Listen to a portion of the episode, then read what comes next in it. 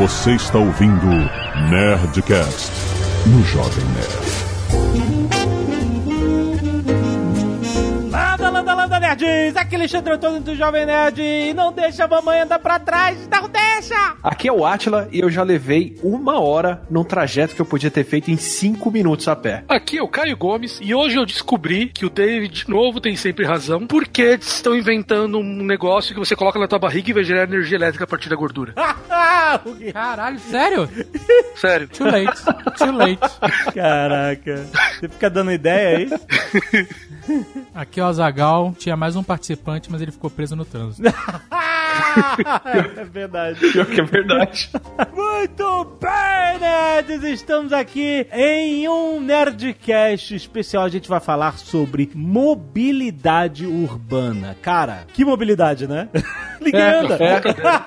tá todo mundo parado. Inclusive, você está aí ouvindo esse Nerdcast no trânsito parado? Olha só, olha a situação.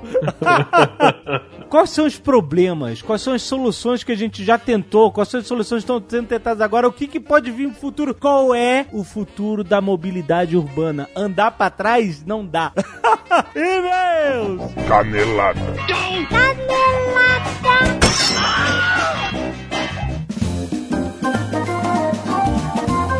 Muito bem, Azaghal, vamos para mais uma semana de e-mails e cadeladas do Nerdcast. Vamos. Azaghal, hoje vamos falar de Use. Oh, que Preste que é atenção, esse episódio está muito maneiro que a gente está O falando que, de que é mobilidade O que, que urbana. é use, Jovem Nerd? O que, que é use? A Use é uma plataforma de venda de seguros online da Caixa Seguradora que incentiva o uso de diferentes modais, Azagal. hum, explique. Significa que você pode encontrar a solução que você quer em seguros em um aplicativo Azagal Contratar seguro via app. Olha, Olha, só, isso isso, aí é o isso é o futuro. século XXI. Não ó. vai precisar ligar pra corretora? Não precisa, Zagal. Nossa. Olha, olha que coisa maravilhosa. Mas olha só, o fato é que Use, primeiro, conheça Use. Como é que se escreve? Y-O-U-S-E. Então, na verdade a letra é O. O é só no Rio de Janeiro. Então é Sério? Y O A E A E I O U. Ah, é aí. O, Não tem acento. Aí, eu sempre falei A, I, O, U. Mas não é A E I, é A E I. Mas isso não vem ao caso. A questão é que é Y O U. O S vai vir com sotaque, gente. S E Use, exatamente. Olha só. E eles estão lançando hoje uma websérie que se chama Start, que é uma série proprietária, exclusiva, inédita da Use, que você pode ver agora clicando no Original, link do post. chama. Ori é o Use Original. né? Exatamente. É muito maneiro, cara. Ela é ligada à tecnologia e inovação e tem tudo a ver com esse papo do desenvolvimento da mobilidade urbana no Brasil e no mundo. Hum. Ó, o episódio que você pode ver agora, clica no link. Bikes elétricas na Califórnia. Ó. Que é, você vai conhecer... Quero. Os dois. Você quer uma bike elétrica? E a Califórnia. Principalmente a Califórnia. Quero os dois. E olha, eles vão mostrar a Vintage Electric. O Marco Gomes vai adorar isso. Nossa, isso isso é muita cara do Marco Muita Gomes. cara. Que é uma startup que uniu o visual das bikes clássicas e a tecnologia elétrica para transformar a mobilidade na costa oeste dos Estados Unidos. Cara, vale a pena você conhecer essa websérie que tá muito maneiro, cara. Eles vão falar sobre criação de novas soluções para produtos antigos, novas soluções de mobilidade, projetos sustentáveis que não emitem poluentes. Azagal, nós precisamos de coisas sustentáveis. O mundo precisa disso, Verdade. Azagal. É um- esse é um assunto realmente fascinante, tanto que tá aí o Nerdcast só sobre isso. é? Exatamente. A gente vai discutir todos esses problemas hoje também, cara. Então vai conhecer a websérie Start. Link aí no post diretamente. E baixe o aplicativo Use agora, porque você estava precisando de seguro, cara. Você vai ter isso tudo na palma Você da sua está mão. precisando de seguro, você só não sabe. É, isso é verdade. Todos nós estamos precisando de seguro Porque sempre. nunca se sabe, não é- a, gente, a gente não quer o pior, mas gente tem que estar preparado É. caso venha acontecer. Exatamente. Não vai acontecer, fiquem tranquilos, mas esteja preparado.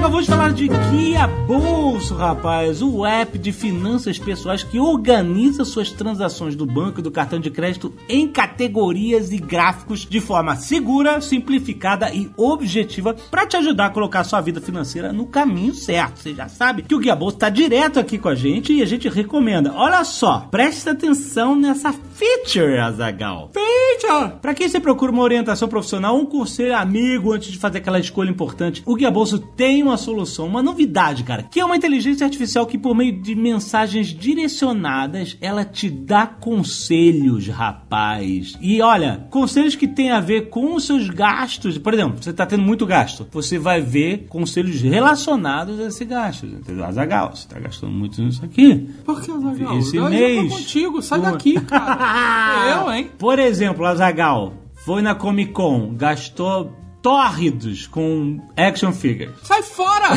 tu que gasta! Tu que gasta que nem um desesperado! Eu também, eu ia receber os mesmos conselhos. Ele te dá incentivo a investir da maneira mais eficiente, alertas pra tomar cuidado com algumas taxas e juros que você anda pagando. Você entendeu? Não é biscoitinho da sorte. Ele entende o seu perfil, vê se você pode tá, tá gastando, você nem sabia, tá gastando com um tipo de taxa que você não precisava. A inteligência artificial vai identificar isso, vai identificar o seu perfil e ela vai te dar esses conselhos personalizados, não é mensagem genérica. Isso é muito maneiro porque essa nova feature traz uma experiência com o Guia Bolso muito mais interativa, com a finalidade de te ajudar a melhorar as suas finanças, cara. Isso é muito importante. E esse conteúdo interativo chega a você por meio de alerta de texto, com apoio de gráficos, imagens, vídeos e pesquisas, cara. É o job dos caras te entregar a melhor experiência. Por isso que vale a pena você ir no link do post agora e testar imediatamente o Guia Bolso, cara. Vamos colocar essa vida financeira no caminho certo, rapaz. Baixa aí o Guia Bolso. Azagal, muito importante para a música, Léo. Presta atenção. Este é um anúncio muito importante. Eu quero reverb na minha voz. Nossa senhora, já tem um reverb natural que a gente tá gravando aqui no quarto de hotel, né? Agora você pode escutar o Nerdcast no Spotify, Azagal! É isso aí, amiguinhos. Cara. Vocês tanto pediram. Nossa, como a galera pediu. Tá aí, nós conversamos Cadê com o- nossos amigos do Cadê o Nerdcast Spotify. no Spotify? Por que, que não tem Nerdcast no Spotify? Agora tem, agora é mais uma opção para Exato. você consumir o nosso conteúdo. Pode dizer amém, seu nerd. Você tava precisando, você tava querendo, você queria mais uma opção? Você agora tem. Pode fazer a sua playlist. Vale dizer. Não paga nada. É, você que não tem Spotify. Você que já usa o Spotify, você já sabe como funciona. Exato. Você pode ter sua conta premium ou não, mas o Exato. conteúdo está lá gratuito para você ouvir Sim. todos os Nerdcasts, ouça-os por lá. maravilha, Ou cara. você pode fazer sua playlist, né? Sim, Criar lá sim. também, caso você queira. Se você não usa o Spotify, mas quer entender como funciona, está curioso para ver como ficou o Nerdcast lá no Spotify, Ó. baixe o app, Exato. faça sua conta gratuita Exato. e E, ó, também comece a consumi-lo. e ó, como é que você acha? É fácil. Lá, primeiro, lá tem um menu, podcast. Você vai achar de cara o Nerdcast lá. Mas se você quiser, só bota na busca Nerdcast que você vai achar a gente lá, cara. Tá tudo lá, cara. Incrível, incrível. A gente tá muito, muito feliz com essa parceria com o Spotify, cara. Olha, Tem uma outra. o quê? Ah, Você vai falar? A gente não pode falar muito. Ó, Mas tem uma outra coisa aí. tem um. Ó, presta. ainda não. Ainda não. É, calma. Eu vou dizer uma coisa. Não. O que, pera, Não, não. O que que tá peraí. Nós Peraí. estamos não, eu não sei se. desenvolvendo. Você sabe se pode falar? Eu, eu posso falar até um certo ponto.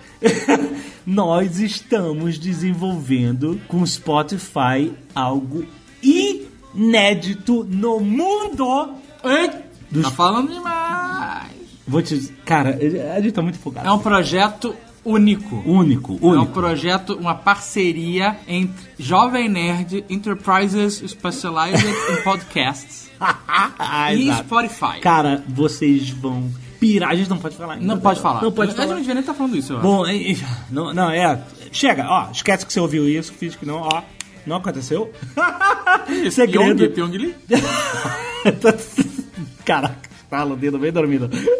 Gente, só deixo isso, cara. Vai ouvir o Nerdcast no Spotify agora, cara, que já tá lá! E E se você não quiser ouvir os recados e e-mails do último Nerdcast, você pode pular diretamente para 22 minutos e 51 quilômetros de engarrafamento. Azagal. Quero agradecer aos nerds que doaram sangue e salvaram vidas. Ó. como Augusto Anastácio, Alessandra Dal Negro, Luiz Fernando e Ana Paula, Diego Silva Neves, Douglas Silva Neves, Bruna de Marque, Felipe da Silva, Cícero Tadeu Júnior, Maico Felipe e Thaís Holocheski. Cara, muito, muito obrigado por doar sangue. Vocês sempre estão salvando vidas quando doam sangue. E temos mais um recado importante. Olha só. Nossa, que mais Caraca. Eu quero dizer aqui que a Fundação Vida está aqui conosco patrocinando o bloco Cacete de Agulha. A Fundação Vida? O que que é a Fundação Vida? A Fundação Vida de Carlton Drake de Venom Azagal. Olha só, Carlton Drake e a Fundação Vida quer salvar vidas. Ó, é- faz sentido. Além de criar simbiontes soldados sin... No meu caso, nesse momento, já que Não, não. a parte positiva da Fundação vamos falar, Vida, não é verdade? A Fundação Vida tem uma parte positiva. Que é o seguinte, gente. Olha, olha só que campanha maneira. Você entra em facebook.com barra Somos Venom. Ó, E aí, você se inscreve com endereço, nome completo, CPF. Você doa sangue, como a gente sempre estimula como aqui, você toda já semana. faz, Você já faz. Cacete de agulha, Eles- aquela é. solidariedade maneiríssima que vocês fazem Exato. sempre pra ajudar outras pessoas. Você- é porque você- normalmente a gente fala, doa sangue, você manda aqui pra uma foto de você doando sangue pra gente e a gente agradece aqui. Mas dessa vez, Ó, vai melhorar. você vai doar sangue para a Fundação Vida. Na verdade, você vai doar meu centro, não pro E- Exato, não, exato. Vá na- não, não, É, não- se alguém falar que é Fundação Vida, você corre, sério. Não. É assim, você vai doar sangue, por favor, não é Hemocentro. Mas a, a ideia da campanha é muito maneira, porque você vai, doa sangue, tira sua foto, e aí, só que você vai enviar na página do Facebook, Isso, muito importante, preste atenção. facebook.com barra Somos Venom. Certo. E aí, lá você vai mandar a foto, colocar o seu endereço, nome completo, CPF. Por quê? Por quê? O que, que o Drake quer com essas Você- informações, Jovem Nerd? Ele, ele quer salvar vidas ou ele quer... Se transformar no simbionte? Mas olha só, é muito maneiro porque ele vai ter uma premiação. Você pode ganhar uma carteirinha oficial da Fundação Vida. Olha que Olha aí. Vão ser 200 brindes. Então vale a pena você participar, porque é uma parada única. Sim. Única. Você vai ter uma lembrança maneiríssima do filme. E olha que maneira a campanha. Em agradecimento ao fato de você ter doado sangue pra salvar uma vida. Muito, cara. muito Cara, legal. que maneiro, cara. Ou É, seja, talvez o Drake não seja uma pessoa tão ruim assim, né? É, exatamente, gente. Olha, campanha muito irada de Venom, que tá chegando aí, dia Sim. 4 de outubro, estreia Venom em todo o Brasil, cara. Muito maneiro essa iniciativa deles usarem a ideia da Fundação Vida pra você salvar vidas. Exato, né? Então lembrando, facebook.com barra Somos Venom. Somos Venom. Venom é com M no, no final. final, exatamente. Tem link aqui no post. Vá, faça sua doação de sangue, faça o cadastro e você pode ganhar carteiras de doador da Fundação Vida. Olha aí, cara. Além de ajudar as pessoas Não, como é- vocês sempre Exato. maravilhosamente ajudam. E além disso tudo, vocês vão estar aqui. Exato. No Cacete de agulha. É, exato. E a gente vai falar, ó, divulgação dos resultados dia 22 de setembro. A gente vai agradecer aqui todo mundo. E não se esqueçam que Venom estreia dia 4 de outubro, rapaz. Já está vendo aí, Excelente. Então ajude as pessoas Ajude a Fundação Vida. e somos Venom. We are Venom.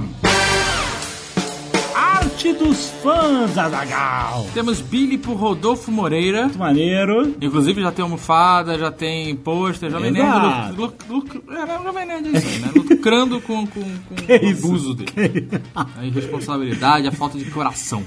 Temos o, o Joker brasileiro. Olha aí. Por Igor Cândido, pra quem assistiu Queimando a Língua com o pessoal do filme O Doutrinador, né? Exato, A gente exato. fala que se o Coringa é o arco-inimigo do Batman, o Tiririca, o político palhaço, seria inimigo do Doutrinador. Então, bom. se você não assistiu esse programa, assista, Oh, tá muito maneiro, muito engraçado. Foi, eles não são pessoas conhecidas, então talvez não chamem sua atenção no primeiro momento. Mas tá maneiro. o programa ficou muito bom, muito divertido e muito sofrido. e temos também uma outra tatuagem. Olha aí, de Blue Hand, rapaz. Caio Quanta- Martins fez a tatu Protocolo próprio corpo Olha aí. marcou o protocolo. Maneiríssimo. Bruno Cadete, 24 anos, diretor de arte, Torino, Itália. Olha, e aí a gente já gosta, né? Turino, que é mais conhecido como Turim. Sim. Bom A não dia. ser que não seja Turim. Será que. Talvez exista uma cidade chamada Torino, é bem possível. É só você falar Torino. então, Torino é Turim. Não sei. Bom dia. Não, peraí. Ai, meu Deus. Existe uma, uma cidade chamada Torino, que é Turim. Cara. Bom dia, Brasil. Boa tarde, Itália. Esse não é meu primeiro e-mail. Gostaria de agradecer por mais um Nerdcast que nos faz querer ficar em casa do que se aventurar por esse mudão afora, o nosso Viajar a Se Poder 2. Me identifiquei bastante com a história da Tailândia do Emílio. Em 2015, resolvi explorar sozinho o Sudeste Asiático em um mochilão de 26 dias, começando no Vietnã, seguindo por Camboja e Tailândia. Passando mais ou menos 10 dias viajando do norte ao sul do Vietnã em um ônibus com beliches dentro. Nossa senhora! Jesus, que guerreiro. Finalmente cheguei. Finalmente cheguei na cidade de Ho Chi Minh. Não estava muito empolgado com a cidade, até que dois dias antes havia acampado em Han En, a terceira maior caverna do mundo, e dificilmente qualquer coisa ia superar essa experiência. Mesmo sem ter carteira de motorista de moto, e mesmo sem nunca ter andado em uma moto antes, parabéns. Tive a brilhante ideia de alugar uma dessas famosinhas motinhas para dar um rolê na cidade. Nos últimos 10 dias havia escutado diversas histórias de turistas acidentados, alguns até com braços e pernas quebradas.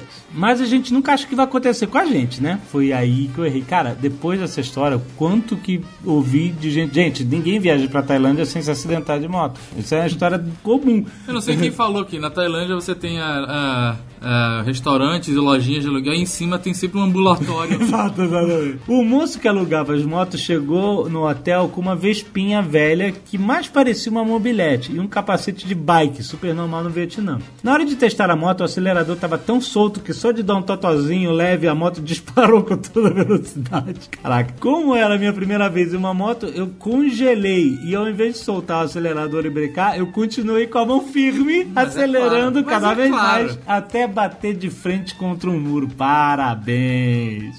À primeira vista parecia tudo ok, até que a senhorinha da casa onde eu bati a moto começou a me olhar horrorizada. Sem entender a expressão, cuspi um pouco de sangue que tinha na boca e, em meio ao sangue, apareceram três pedaços de dente. Nossa se... Nossa! Caraca.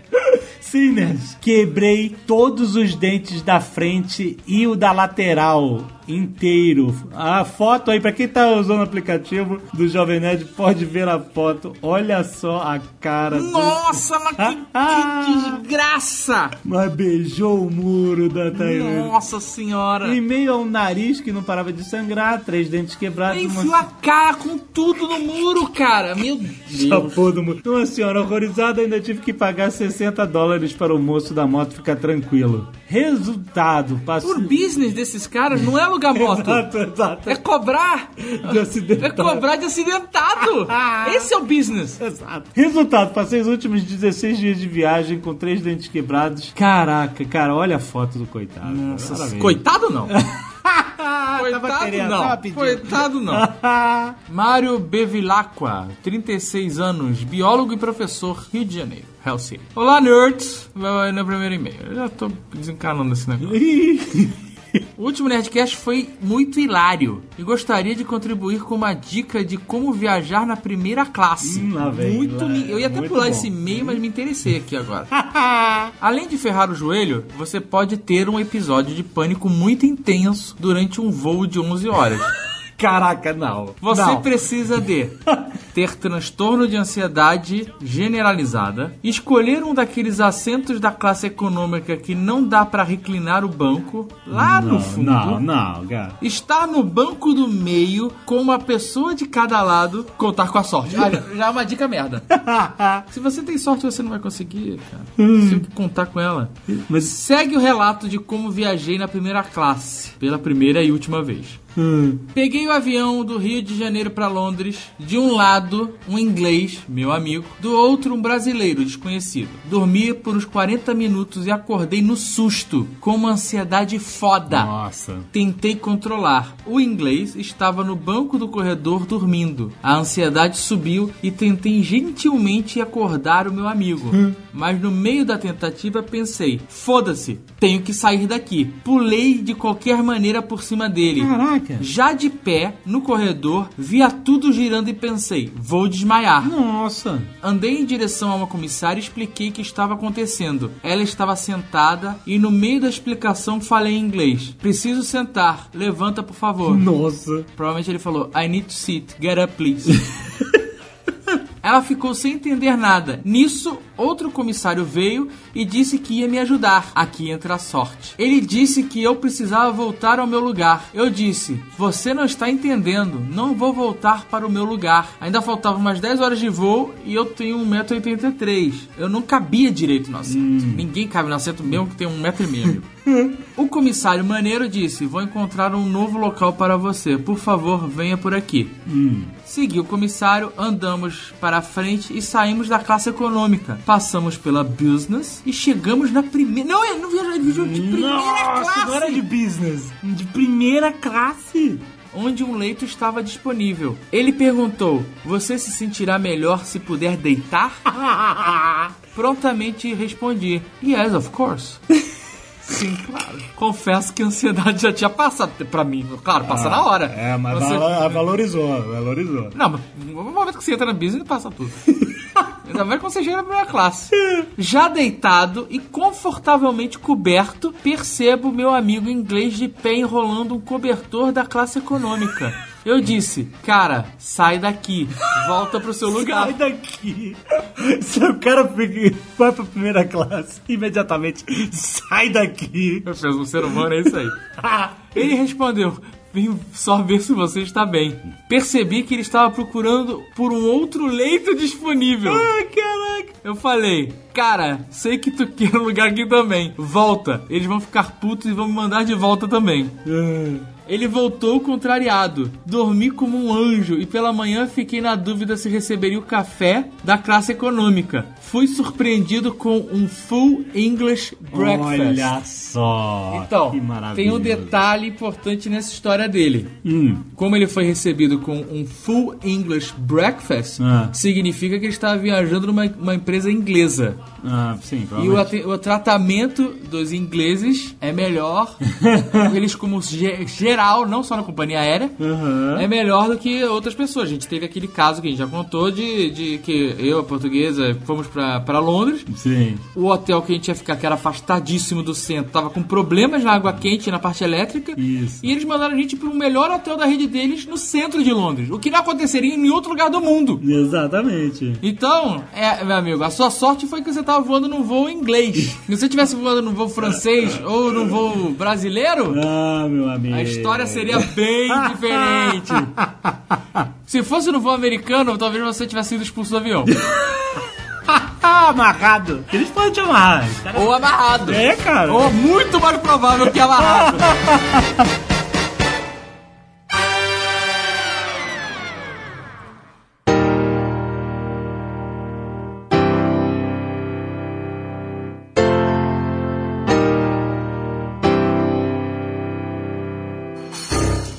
Gente, vamos lá. A gente já falou um pouco de trânsito no Nerdcast de caos urbano, era alguma coisa assim. Que realmente estamos num caos, né? Estamos num caos de uma epidemia mundial de problemas justamente de mobilidade. É, não só no, em São Paulo, no Rio, é, mas nas grandes cidades, todas as grandes cidades. Londres tem um problema gravíssimo. Moscou. Essas cidades têm uma espécie de pedágio interno, né? Exato. você- Tem uma taxa extra pra rodar no centro pra da cidade ou em Londres. caríssimo. Você pagar exatamente, paga pra. Cara, quer ver uma conta deprimente que eu já fiz? Ah. Eu, já, eu já cheguei a pegar, tranquilo, quando eu ia pra USP da Zona Sul de São Paulo, eu já cheguei a pegar duas horas de trânsito de boa, assim. Na volta, às vezes, se eu saísse 5 e meia, 6, 6 e meia, 7, 7 e meia, eu chegava 8 e meia em casa, tanto fazia. Aham. Se você leva duas horas de- no trânsito pra ir e pra voltar, você tá literalmente trabalhando um dia a mais pra cada dois dias trabalhados. Caraca. Só pelo tempo que você passou no trânsito parado. Nossa, pois é, exatamente. E aí, olha só. E aí importante ressaltar, no trânsito parado, né? Se locomovendo duas horas numa distância, sei lá, 100, 200 quilômetros. É pra percorrer 5, 10, 15, 20, entendeu? Exatamente. E olha só, você que reclama do trânsito de São Paulo, eu espero você conhecer a cidade do México.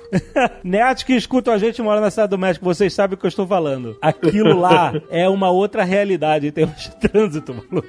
O Pirula falou uma vez que Xangai ali é o negócio também é, é pega. Então, todos os grandes centros. Você vai pra qualquer grande centro, é fudido. É tudo fudido, trânsito. E aí o que acontece? Vamos lá, vamos conversar sobre. Né, o problema geral é cada vez a frota de carros só aumenta e a, a contrapartida, ou seja, soluções viárias são raras acontecer, né? Demoram reformas e mudanças e tal. E tem outras medidas que são tomadas para tentar diminuir o número de carros que nem sempre dão certo. Por exemplo, em São Paulo tem o rodízio. que basicamente fez as pessoas comprarem carro velho. Comprarem mais. Então, é, essa que é a parada. Um dos principais problemas da, da mobilidade urbana é que as pessoas elas sempre criam um artifício pra sair da limitação. No caso de São Paulo, né? Você tem rodízio. O que acontece? As pessoas compram carros com placas diferentes das, dos carros que elas Exato. têm pra poder circular fora do rodízio. Exatamente. É. Ao invés de você comprar um carro com a placa final 2, você compra dois carros velhos que poluem muito mais e que quebram muito mais na rua, com o final 1 e 5. Exato. E aí você proíbe, por exemplo, caminhões grandes de rodarem no período Isso. X, Isso né? Durante o também. dia. É. E aí as transportadoras compram vários pequenos carrinhos, caminhõezinhos Exatamente. Pra Também fazer o aconteceu. mesmo transporte, só que em vez de um caminhão fazendo aquele percurso, você tem agora uma porrada de pequenos carretos fazendo a mesma coisa, entendeu? Exatamente, exatamente. Aí eu pergunto, ah, mas o problema é o tamanho das vias. São Paulo é muito, né, tudo estreito, né? As vias são pequenas, só a marginal que é maiorzinha e tal. É, em Los Angeles, que também tem um problema gravíssimo de trânsito, porque é uma cidade é, muito grande também, espalhada pra- demais, as vias, as artérias lá tem cinco pistas. Às vezes, em alguns pontos, tem seis pistas. E teve uma vez que eu tava com o Sr. K, a gente foi filmar lá no deserto, e quando a gente voltou, o deserto era ali ao norte de Los Angeles, quando a gente voltou, a gente voltou no contrafluxo, no final do dia, né? Que a galera mora fora da cidade, vai trabalhar na cidade, depois vai embora. E aí vocês estavam voltando pra cidade quando tava todo mundo voltando pra casa, né? Meu irmão, era uma estrada de cinco ou seis pistas, não lembro. Parada! Não, não, não, não estava andando lentamente. Estava parada, nego saindo do carro, sabe, sentado, olhando, assim, tentando olhar o que que tava acontecendo lá. Nego saindo do carro em pé, olhando o que que tava acontecendo. Incrível, inacreditável. E não era uma coisa especial, um acidente e tal, não era. É o dia a dia. Quem mora lá sabe também. Você sabe que tem, tipo, históricos diferentes pra criar um problema de trânsito na cidade. Ah. Tipo, se você pega uma cidade muito antiga, como é Londres, como é qualquer centro urbano mais antigo da Europa, A cidade é apertada, as ruas. é, o problema é a cidade foi feita pra passar carroça. Muitas ruas só cavalo. Exato. Então não tem via que passa carro grande, não dá pra ter uma infra dessa, assim. E acaba que as pessoas são obrigadas a usar carro, usar bicicleta, usar. Usar carro não, desculpa, usar bicicleta, usar skate, patinete, metrô, ônibus ou outras vias que não carro, porque não cabe carro. Andar. Andar essa arte perdida, é, porque não tem como. Aí você pega uma cidade mais intermediária, que foi criada mais pra frente, ela já tem um pouco mais de rua, como é o caso até da boa parte das cidades brasileiras que expandiram muito depois que já tinha carro. Então tem via larga, então só não expandiu de jeito planejado. Então o que era pra ser uma ruazinha acaba virando uma avenida porque ninguém tinha pra onde ir. Então São Paulo, por exemplo, foi crescer a avenida em cima de rio, porque a cidade cresceu tanto e tão rápido que não tinha espaço pra fazer avenida. Aí fecha os rios e faz avenida na beirada. Por isso que a gente tem tanta marginal ou avenida por cima de rio. Que avenida por cima de Rio, por exemplo? Água Espraiada, que é a, Roberto, a jornalista Roberto Marinho agora, que é a avenida que vai da marginal ali, sai do lado da Globo e vai até o aeroporto. Tá de sacanagem. Aquilo é em cima de um rio? Tudo, tudo aquilo ali embaixo é Meu rio. Deus! Caraca! O trechinho final da 23 de mais perto do centro, o centro de São Paulo inteiro, onde tem a avenida ali, era rio, córrego. Inclusive, a região ali do mercado municipal era porto. Por isso todo mundo ficava ali no mercado. Caraca. O rio lá pro canto e faz uma avenida ali. A marginal toda, né? Canaliza o rio e faz a marginal do- no lugar dele. Inclusive, São Paulo chegou a ficar em, em- colocar em disputa um tempo se a marginal ia ser uma rede de parques ao redor da cidade ou se ela ia ser uma rede de é, avenidas. E virou avenida. parques. Ai, meu Deus do céu. Cara, imagina se não tivesse a marginal. Você imagina. Cara, mas esse que é o ponto. Vou pegar o, mais o maior extremo disso, que são as cidades da costa oeste americana, que é ali Los Angeles, a região toda da Califórnia. Ali são cidades que já foram feitas depois que carro já era muito popular nos Estados Unidos, ou pelo menos expandiram depois disso. É, elas cresceram bastante assim, é, exatamente. Final do século XIX pro século XX, isso. Quando essas cidades estavam crescendo, tinha uma teoria de urbanização muito forte que dizia que, baseado principalmente na região de Nova York, Filadélfia, que a violência estava comendo solto, ou pelo menos estava crescendo, tinha a teoria de que se você puser muita gente junta, as pessoas se tornam violentas, se tornam agressivas, o crime surge. Então a ideia era não ter as pessoas muito juntas. Então tinha que separar onde era trabalho de onde as pessoas moram. Então a estrutura de cidade americana pós Segunda Guerra é essa estrutura que você tem um centro urbano onde todo mundo trabalha. Peraí, rapidão, rapidão. Pós-segunda guerra? Aí você já tá no meio do século. Por aí mesmo, década de 30 até década de, de 50. Nessa época, um pouco antes da Segunda Guerra, após a Segunda Guerra, você já tinha essa noção de que o centro urbano onde as pessoas trabalham tem que ser diferente de onde elas vão dormir. Por isso que a galera tem que fazer essa viagem todo dia, de trabalha num canto, mas vai morar lá no outro. E onde vai morar, por conta dessa noção de que a aglomeração era muito ruim, você não pode morar em prédio, porque a densidade fica muito grande ali. Então todo mundo tem que morar em casa. E aí, ao invés de você ter mil pessoas num condomínio do tamanho de um quarteirão, essas mil pessoas estão espalhadas em 100 casas. Aham. 200 casas, né? Numa região muito maior. Então, assim, foi tudo pensado para quem tinha carro, para as pessoas viajarem de casa para o trabalho e do trabalho para casa, mas mesmo assim, pelo fato de ter estrada e pelo fato das pessoas precisarem ir de carro, acontece o trânsito que você viu em Los Angeles. Isso é um paradoxo que acontece de verdade. Quando você cria uma avenida ou você duplica uma avenida, é comum o trânsito aumentar, porque agora todo mundo tenta usar ela e tenta ir de carro por ali. É engraçado a gente falar isso, porque a gente tá falando de carro. E parece que esse problema do trânsito surgiu é, depois dos carros. Mas se você for pegar em Boston, no centro de Boston, o, você tem o T, que é o metrô. E você vai ver que os túneis são muito estreitos. Por quê? Porque no século XIX, eles tinham tanto trânsito de carroça que eles começaram a cavar túneis por baixo da cidade e as carroças andavam nesses túneis embaixo da cidade. Caraca. Caraca, onde isso? Em Boston. Porra. E daí, depois disso, quando eles tiraram as carroças, eles passaram o metrô por dentro desses túneis que eram das carroças. Então, do centro de Boston, aqui, o que é bem no centro mesmo, que os túneis são bem estreitos e o metrô passa, porque era túnel para as carroças passarem para diminuir o trânsito que ficava realmente no centro da cidade. Então, você vê que o problema começou muito antes, lá no século XIX.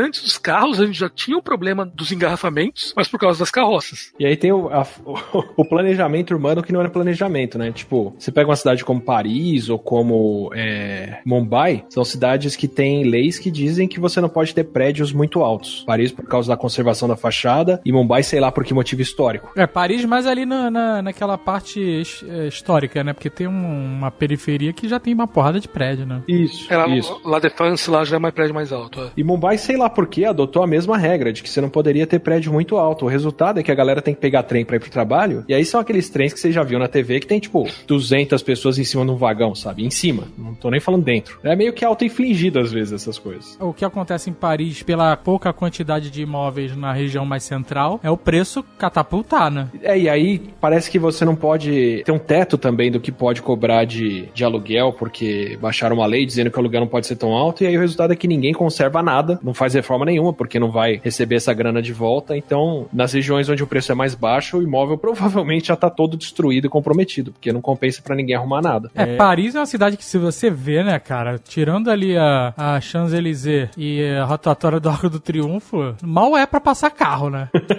A ideia das cidades europeias, então se você for pegar Paris, se você for pegar Barcelona, se você for pegar aqui mesmo Amsterdã, todas elas têm essa estrutura arquitetônica que ela pega que é uma alta densidade populacional. Então são prédios baixos, colados, sem recuo e sem espaço entre eles e com ruas muito estreitas. Então você tenta fazer o máximo de pessoas caber na menor distância possível. E como são cidades também que foram construídas em pedaços muito antigos que eram, eles eram para passar nem carroça, né? Eles são de coisas anteriores, cavalo, a pé mesmo. É, então eles, as distâncias são minúsculas entre as ruas, muitas vezes não bate sol, e isso criou essa, esse problema que até são cidades que acabaram adotando a bicicleta e outras coisas porque dirigir nela se tornou impossível. Em Paris é, é, como você falou, é impossível você andar por lá. Barcelona também tem algumas vias maiores, mas as outras são extremamente apertadas. Agora, é, em Amsterdã tem outro problema, que Amsterdã é conhecido mundialmente pelo Caio Gomes, né? Maconheiro aí.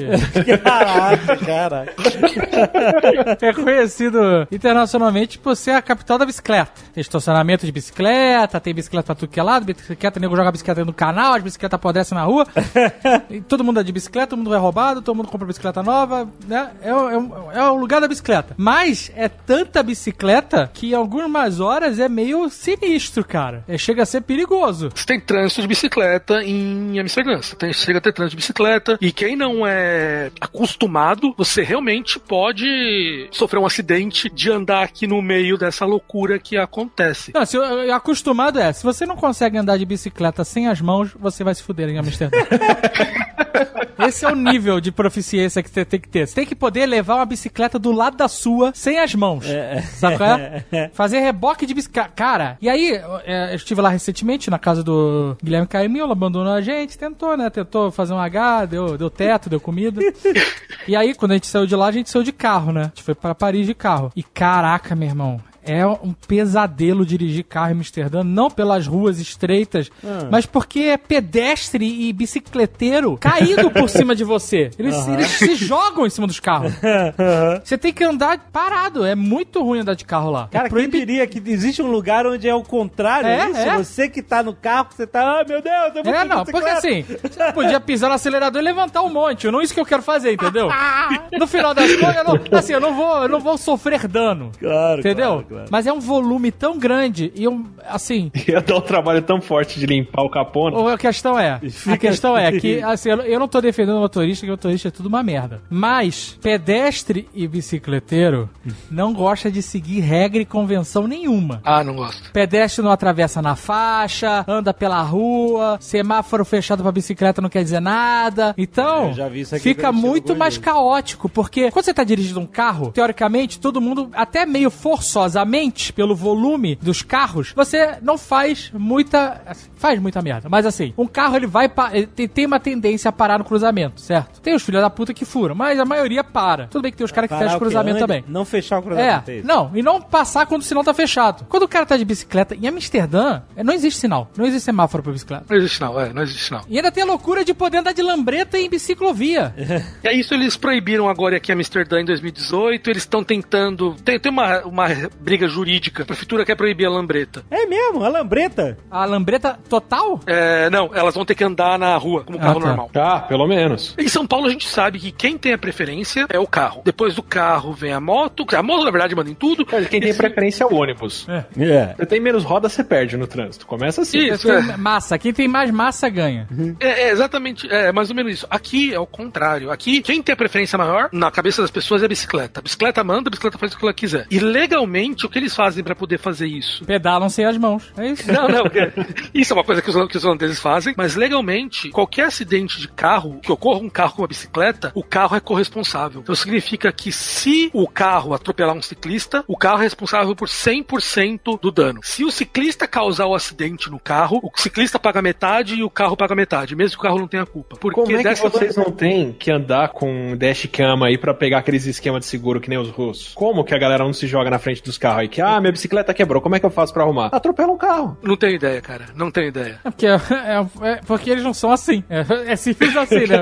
Porque eles são pessoas legais que roubam bicicletas. É muito difícil isso mesmo, porque eu fiquei de saco cheio esse negócio da bicicleta, então o pessoal até dá risada que eu falo que eu adotei a tática do Vingador das Bicicletas. Eu uso o fato que eu não sou a- uma pessoa, digamos, de pequena estatura, então basicamente agora, se é minha preferência, eu atravesso. Se a bicicleta não brecar, vai doer em mim e vai doer na bicicleta. Mas, eu, mas como por causa do meu tamanho, os, os nerds não, não O prejuízo vai ser grande, né? Você atravessa a pé?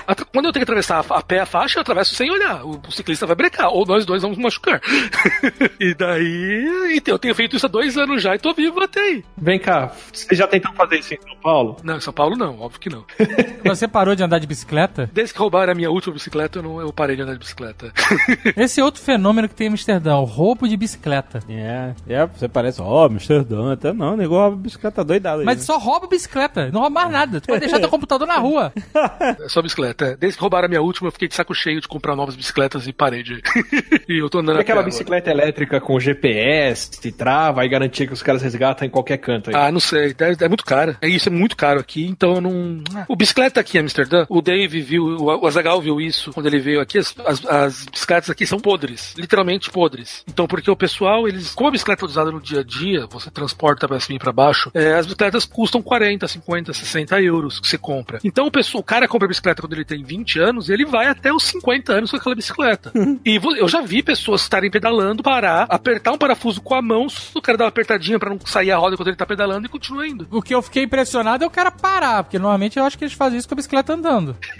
Pode ser. Mas isso é um fato engraçado, que a gente tá falando, que assim, Amsterdã é uma cidade que a gente tá falando porque ela é o caso, prim, é, cidade que mais se usa bicicleta no mundo. Mas Né? na China também tem, não é? Se usa bastante na China, mas é que eu acho que a porcentagem de uso não é tão grande quanto em Amsterdã. Já foi mais quando ele tinha menos dinheiro, né? Não, na década de 80, eles falaram que em Pequim, eu li no artigo que 63% das viagens diárias eram com bicicleta. E que em 2012 baixou pra 14%. Então olha como é que mudou. É, aqui em Amsterdã as viagens diárias estão em 50 e poucos por cento Pô, utilizando. coisa pra caramba. Hoje, 2018, É, 2018, é. é muita coisa, cara. Então, mas isso que eu ia falar, é muito engraçado porque a gente fala isso, que Amsterdã é a cidade das bicicletas. Mas isso vai à questão, como a gente falou, do planejamento da cidade, planejamento de tudo, mas... De lei de trânsito, né? Que dá o suporte pra quem tá pedalando. Mas é muito engraçado se você voltar nos anos 60, como todas as cidades europeias começaram a se modernizar e começar a se transformar em cidades de carros, Amsterdã também começou a se tornar uma cidade muito voltada aos automóveis. Cara, foi no final dos anos 60, eu não lembro exatamente o ano. Aconteceu um ano que, por causa que as ruas não são feitas para isso, são ruas estreitas, começou a se aumentar muito o número de acidentes fatais dentro da- das estradas dentro das cidades. Até que em 60 e poucos teve um ano que teve muitas mortes e o número de mortes de crianças começou a aumentar muito. E houve uma revolta da população, que eles falaram que eles não queriam que o governo continuasse puxando as cidades transformar Carro, assim, né? para transportar carros. Então houve uma revolta na Holanda, onde todo mundo basicamente parou. Tem, existem fotos famosas ali na Praça dos Museus, que era uma avenida de pessoas deitadas com bicicletas, fechando a avenida. Isso foi no país inteiro. O país parou, todas as ruas foram tomadas por bicicletas, e o pessoal falou que só saía se o governo prometesse aumentar a, a prioridade para bicicletas. E a partir daquele ano, então 60 e poucos, que, que a Holanda começou a se transformar no que a gente conhece hoje. Eles começaram a tirar ruas e começaram a colocar ciclovias, tirar ruas e colocar parques para que diminuísse a prioridade dos carros. Então isso você pega que não foi uma coisa muito antiga. A gente tá falando de que 40 anos que a cidade realmente se transformou numa cidade voltada para bicicletas. Nunca é, desculpa, nunca é à toa essas coisas, né? Não é que a galera curte bicicleta, né? Não, é que a cidade é plana, é muito fácil de se locomover e É, vai fazer, vai transformar Ouro Preto numa cidade que todo mundo tem que andar de bicicleta. Pois é, isso, isso é algo que, é- que é importante a gente pe- frisar, né? Porque Amsterdã ela tem todas essas vantagens, é, além de das distâncias é, não serem tão longas, né? Você não tem autoestradas, não tem É. marginais, né? Não que eu tô falando que não dê pra andar de, de bicicleta em São Paulo. Dá, mas depende pra onde você vai também. E Amsterdã você pode meter bicicleta dentro do tram, né? Se você vai pra uma distância mais longa, você pode entrar com a bicicleta dentro do, do trem que leva pro metrô de superfície que eles têm lá. E ele tem um lugar onde você encaixa a bicicleta. Isso também tem em Berlim. Lembra que a gente foi é, em Berlim na frente dos ônibus? Outras cidades dos Estados Unidos também tem. Você Aham. pode botar sua bicicleta na frente do ônibus pra entra quando você tiver ônibus. que fazer um, um percurso muito mais longo, né? Ou, ou num lugar que seja mais arriscado, né? Como uma rodovia, por exemplo. Sim, sim. Agora você pega Los Angeles, que é só rodovia. É. Como é que você vai andar de bicicleta num lugar desse? Não tem como. A gente reclama de transporte público, mas se você tentar pegar transporte público em qualquer cidade da Califórnia, é uma merda. É uma merda, é uma merda. Ah, Flórida é igual, Flórida é igual. Uber só aconteceu lá porque ninguém aguentava pegar ônibus naquele lugar. Copenhagen também teve problema de trânsito 40 anos atrás. Que eles, é, justamente pegando o que o Caio falou, começaram a criar áreas da cidade que era proibido entrar carro. Nova York entra... tá fazendo isso hoje em dia, né? Tá fazendo isso? Sim. Tem a, a Car Free Zones lá, é isso? É, ali onde é Times Square, por exemplo, não pode mais carro. Ali eles fecharam uma delas, exato. É. Mas assim, ali é mais uma área turística e tal, né? Mas tinha carro antigamente, tinha Ah, carro de mas agora é lado. fecharam geral, Broadway Fecharam- ali? Uma das calçadas essa- ali, Broadway, fechou completamente. É, quando você junta ali na Broadway com a Times Square, é, atualmente é tudo área de pedestre, não tem mais carro ali não. né? Então, aí... São Lourenço também tinha ali a... tinha! tinha uma avenida que levava até o parque e virou São calçadão há uns 20 anos atrás! São Lourenço não tinha problema de trânsito, puta que pariu. Não tinha nem sinal em São Lourenço, olha isso. Os caras botaram o sinal naquela avenida principal lá, foi uma revolução, cara.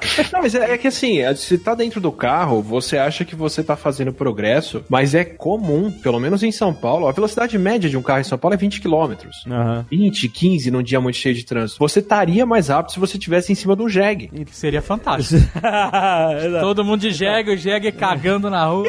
Não, ia, ser, ia ser bonito. Mamonas assassinas ali, né? O que, que eles falaram? Que, tipo, em 40 e poucos anos, essas áreas que são livres de carro, né? é Só pode pedestre e bicicleta, assim. Isso mudou a infraestrutura de transporte da cidade. É claro que você não pode simplesmente fechar aqui, não pode mais carros se virem aí, né? Ah, o projeto é justamente integrar todo o transporte público para que você promova o fluxo de pessoas para esses lugares por outros métodos que não o carro particular. A quantidade de carros particulares, o pessoal fala que é, né, o grande problema do trânsito, né, que tanto que o estímulo ao transporte público é um dos modos de você desafogar, né? o problema é que o transporte trânsito. público, na maioria dos lugares, se você Então, pegar numa é. visão macro, Sim. é uma merda. Sim. Não tô falando só de Brasil, não.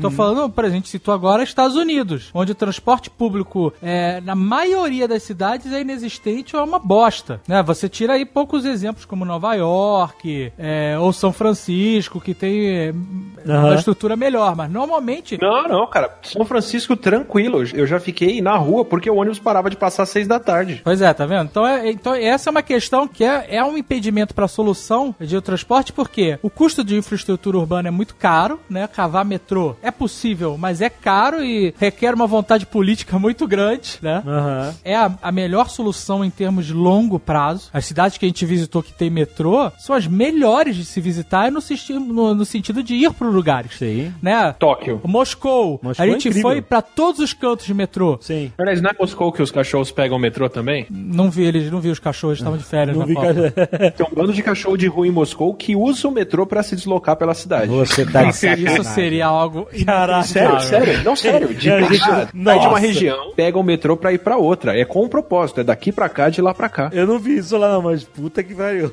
Mas então, Moscou, que é uma cidade bem grande, e a gente ia de leste a oeste, de, É. de- de norte a sul, É. aí, de todos os cantos, metrô. cara, de metrô. Paris é outra cidade que você vai pra qualquer canto de metrô. Aham. É, Japão, né? Tóquio, a mesma coisa. Cara, Tóquio a gente viu criancinha de 6 anos pegando o metrô sozinha, indo pra escola. É, mas aí é outra parada. É, aí é outra coisa. aí é, Eu acho, que, eu acho que em Singapura também o metrô, ele, ele é recente, mas ele foi uma expansão monstra, né? Você faz ideia do quanto chega a custar pra você poder ter um carro estacionado em Singapura? Não. Você mora num prédio em Singapura, você quer usar a vaga do prédio pra estacionar teu carro. Pode custar mais de 5 mil dólares por mês. Nossa. A vaga de estacionamento. É Mas assim que eles Singapura fazem a galera usar transporte público. Mas aí eles, fiz, mas eles fizeram um sistema de transporte público pesado. Exato. E quem quer ter carro mantém quem usa o transporte público, porque é um gasto insano pra você circular de carro lá. Mas assim, é um custo muito alto, né? Assim, de fato é. É você fazer esse tipo, você tem que escavar, né? Tem toda uma questão aí geológica, cacete, de segurança, né? E tal. Mas é, um, é algo a longo prazo, né? Depois que você faz, aquele problema ele, ele vai se resolver por muito tempo, né? Ele vai perdurar com manutenção e tal. É, mas muitas cidades não têm essa verba ou não têm essa vontade política. Tá aí o Rio de Janeiro, e a gente vê a prova disso, né? O metrô tá sendo escavado há 30 anos, os caras escavam 100 metros, enterram pra depois escavar de novo os mesmos 100 metros. e o metrô não chega a lugar nenhum, é uma linha que vai, outra que volta, é só isso, entendeu? E o Não, é custo disso é literalmente essa galera que passa 3, 4 horas do dia dentro do transporte público, indo pra lá e pra cá. Dois dias trabalhado pra um perdido dentro do transporte. É, e em São Paulo tem gente que passa mais tempo do que isso, né? Pessoas que moram no extremo sul da cidade, vai três horas, três horas e meia pra poder chegar lá.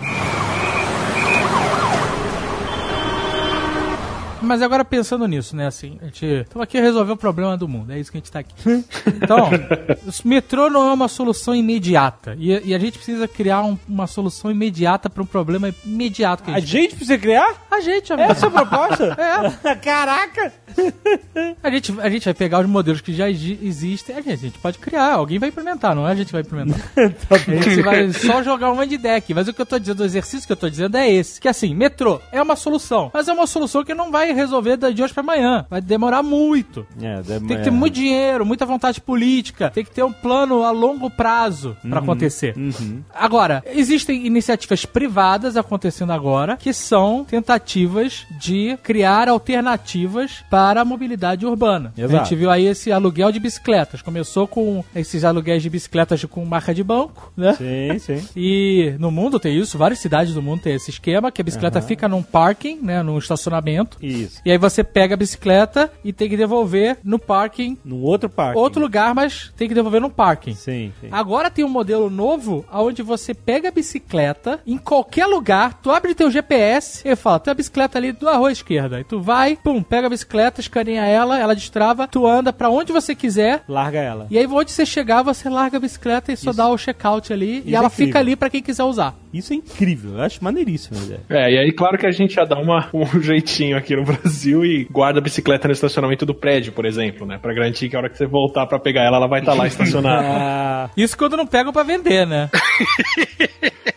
então, aí ah, começou a aparecer aqui no, no, no Brasil, né? Um, um serviço desse, de Sim. bike sharing, que é que você larga na rua. E aí começaram a vir as fotos. Da galera travando as bicicletas. Né? Uma foto do, do, do morador de rua com a bicicleta dentro do carro de supermercado, do, a da- de algumas bicicletas toda depenada, do policial pegando a bicicleta. O cara filmou da janela, o policial pega a bicicleta e leva pra dentro do quartel e fecha a porta do quartel. Caraca! Aí assim, depende da consciência né, social, das pessoas entenderem É, eu acho que isso como é, é que funciona a essa empresa tá- que ela tá tentando fazer é o, o água mole e pedra dura, entendeu? É, mas eles falaram que eles, obviamente, tinham uma projeção de perdas É. provenientes disso. 90%. Mas que tá. Não, mas que tava abaixo do que eles Esperavam. tinham projetado. Porque a- a bicicleta dos bancos, ela Ah. também, quando implementaram no Rio de Janeiro, Aham. deu umas, uma sumida. Deu, deu, deu. Né? Nego roubou as bicicletas laranja ali que. E É. aí, e os caras continuaram, repuseram a frota É. de bicicletas Sim. e foi o água, o água mole em pedradura. Vamos fazer isso acontecer. Isso. E tá acontecendo. Você vê muitos pontos, toda vez tem mais esse tipo de ponto, né? Aham. Ah, Uma coisa parecida aconteceu, esse negócio de você ver quem é que vai tentar burlar uma coisa que depende da confiança social, né, de acontecer, foi no VLT do, do Rio, né, que faz ali do aeroporto Santos Dumont até a rodoviária, né? É outro meio de tentar, né? O que acontece? Não tem cobrador, não tem é, catraca, roleta, essas porra. Você entra Escaneia o seu cartão e você escaneia seu cartão ali né, e, e, faz a senta. viagem, isso. E aí falaram, olha, o fiscal vai aparecer de vez em quando e pode ter gente, teoricamente, você pode sentar ali e se não bater com o fiscal, você pode sair e Sim, andar de graça, né? é. Uhum. E eles achavam que ia ter um, um nível de, Nível de malandragem alto. de malandragem. E também publicaram que estava bem abaixo do nível que eles esperavam. Tava em algo abaixo de 10%, alguma coisa assim. Tipo assim, bem pouco, segundo o que eles projetavam. Mas é, é um trajeto meio central, assim. Ele passa ali no centro do Rio de Janeiro, uma área que tem um volume grande de gente. E vai até o aeroporto, Santos Dumont, né? De acordo com o que eles publicaram aqui, em 2017 foram cerca de 10% de, de inadimplentes é, no VLT e um serviço mensal de um milhão de pessoas usando. E ele fala que, falando que dessa galera, a 70% dos usuários usam para se deslocar até o trabalho. E 79% é a galera que mora no Rio. Então, assim, foi bem baixo. Comparado, tipo assim, pô, Rio, lugar da malandragem, nego vai entrar lá e não vai. Foi bem baixo o negócio. Quando tem uma novidade como essa, né, demora pra galera entender como funciona e precisa de um pouco de educação. Tanto que, na frente do VLT no Rio, tem sempre um cara da com a moto buzinando pra educar as pessoas de que ali passa É. um trem silencioso que ninguém tá acostumado. Em Amsterdã, que também tem um tram, que é esse VLT, não tem moto na frente anunciando, né, Caio? Então, não, não, não. Não, porque tá todo mundo acostumado com a existência daquilo. Tem pra todo lugar aqui, né? Aqui a cidade inteira, o principal meio de transporte é o tram. Esse VLT e o metrô do Rio de Janeiro, eles me deram uma raiva fodida. Por quê? Porque eu vivi a minha vida inteira lá, jovem. Hum. Minha infância, minha adolescência, Uhum. minha eh, vida de jovem adulto. Eu morei no Rio de Janeiro, sou um carioca, apesar de não parecer. E na nossa infância, adolescência e, e- e a, a vida adulta jovem, a gente não tinha essas opções de transporte. A gente só tinha ônibus daquele jeito. E o metrô que vai pra lá vai pra Não, cá. e não tinha metrô. Não tinha metrô. Um metrozinho. É, metrozinho. o metrô só pra quem é pro centro da cidade. Essa, ou pro pessoal né, dos bairros mais afastados que vinham. Mas o metrô era pra levar e tirar do centro da cidade, no Rio de Janeiro. É. Era só pra isso. Aham. E aí, ah, recentemente eu fui lá no, no Rio de Janeiro, e aí eu fui no médico, que era no Leblon, e aí eu. Hum. e- caralho, eu não. eu Manuel não... Carlos, toca o Manuel Carlos aí. Ah, Miguel Couto. o Miguel Couto! O escritor Eu Miguel fui Couto. no Miguel Couto, vai se fuder. Eu já fiquei internado no Miguel Couto quando eu fui atropelado. Ah, Não. quando o ônibus foi pro Miguel Couto? Foi. Olha aí. Mas o que eu tô dizendo é, no médico, tava lá o metrô do meu lado. Eu falei, vou testar, vou pro aeroporto de metrô ver qual é. Eu, tinha que, eu ia embora de avião, né? Aí eu peguei o metrô no Leblon, fui, fiz o- a, a baldeação em Ipanema, né? Pra pegar o metrô até o centro da cidade. Foi uma viagem longa, maluco. E de lá eu saltei e peguei o VLT. Fui só de transporte público. Foi uma viagem relativamente rápida, principalmente pro centro da cidade. E foi maneiríssimo. E eu fiquei puto por isso, cara. Porque, porra, a gente tinha uma limitação de locomoção na nossa adolescência. Você não percebe o quanto você tá preso, né? É, porque a gente era muito cerceado no sentido de só poder andar ou de ônibus, e se a gente não dirigisse, não tivesse carro, ou de táxi, entendeu? Que era uma fortuna, né? É, exato, sabe? É uma merda. E, puta, eu poder fazer esse trajeto de metrô e, e VLT pro aeroporto, por exemplo, como eu fiz, porra, foi ótimo, entendeu? Fui tranquilo, fui lendo, sabe? É uma maneira realmente de se transportar muito menos estressado. Eu não fui na hora do rush, toda aquela coisa, né? Não tinha nenhum japonês com luva branca me empurrando pra dentro do vagão, que nem no Japão. Mas assim, é uma solução. E se existisse uma vontade política, né? Hoje em dia não existe mais nada no Rio de Janeiro, nem dinheiro existe mais no Rio de Janeiro. É, você vê que é algo que, que tá fazendo a diferença, sabe? Muita gente utilizou LT pra quem vai a trabalho pro Rio de Janeiro, salta no Santos Dumont e vai fazer reunião no centro da cidade. Porra, cara, toda, sei lá, 300 metros, tu dá dentro do VLT e tá saindo na Rio Branco ali, no, em todos aqueles É. edifícios Sim, comerciais. Sim, sim, com certeza. A principal coisa desse tipo de transporte, o tram, o metrô e tal, é que você tem previsibilidade. É, exatamente.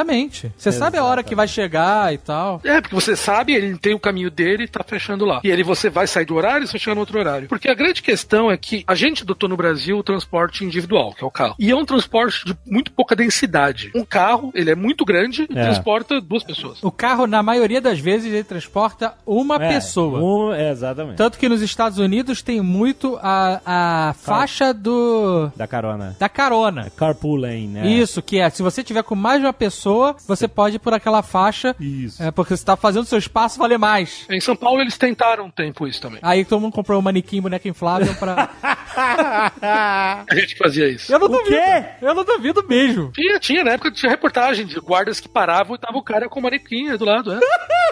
Cara, o brasileiro é filha da Mas você puta. tinha alguma dúvida Puta que que pariu. Ah, Caraca. Mas você vê como o problema do- da ocupação de carro é tão complicado que se você leva uma pessoa no seu carro, né, significa a ideia deles é a qual? Não é que você vai viajar com a sua família, isso já vai acontecer. A ideia é que pessoas que vão pro mesmo lugar diminuam o volume de carros na rua. Ou seja, eu e o Jovem Nerd, normalmente a gente trabalha no mesmo lugar. A gente vai de carro junto, mas a gente às vezes vem separado. Aham. E aí são dois carros. Tudo bem que a gente só vem de madrugada, a gente não incomoda ninguém. Mas, não, a gente trabalha o dia inteiro, mas pro escritório a gente só vem de madrugada. É isso que a gente quer dizer.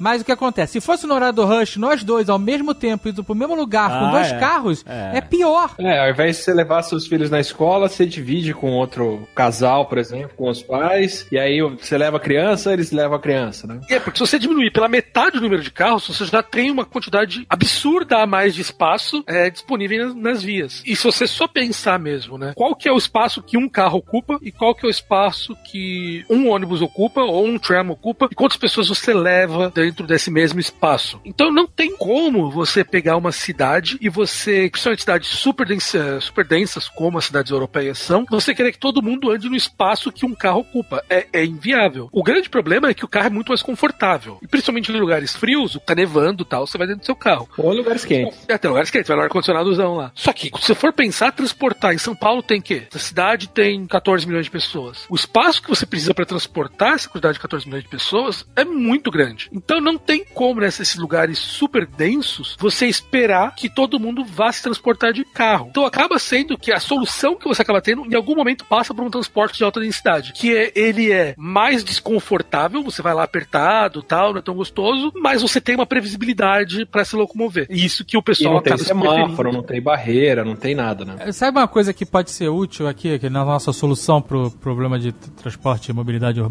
as empresas, principalmente as grandes empresas, adotarem horários flexíveis. Eu sei que nem toda empresa é possível, Sim. mas quando possível, Sim. a empresa adotar horários flexíveis. Porque um dos maiores problemas de trânsito que existem em todos os lugares do mundo é que todo mundo vai pra um lugar às 8 da manhã e Exatamente. sai desse lugar pra outro lugar Exatamente. às 6 da tarde. Isso. E aí você joga todo mundo na rua ao mesmo tempo, é que nem o Atila falou no começo do programa. Se você sair 6, 6 e meia, 7, 7 e meia, você chega às 8 horas, independente do horário, porque tá todo mundo ao mesmo tempo. Então, se bobear, quanto mais tarde, menor vai ser o seu trajeto. Tinha até um stand-up do Jeff Dunham, naquele da... Do... Aquele. Aquele, né? O... Puppeteer. Puppeteer, né? Ventrílogo. O Ventrílogo. E ele fazia um personagem que tava falando, e aí, como é que tá aí no helicóptero? Como é que tá o repórter do trânsito? Aí, o- aí o, o personagem falava, olha, todo mundo saiu de casa na mesma hora, o que que você acha, sabe? É isso, cara. Ah, e agora, olha só, todo mundo está voltando pra casa na mesma hora.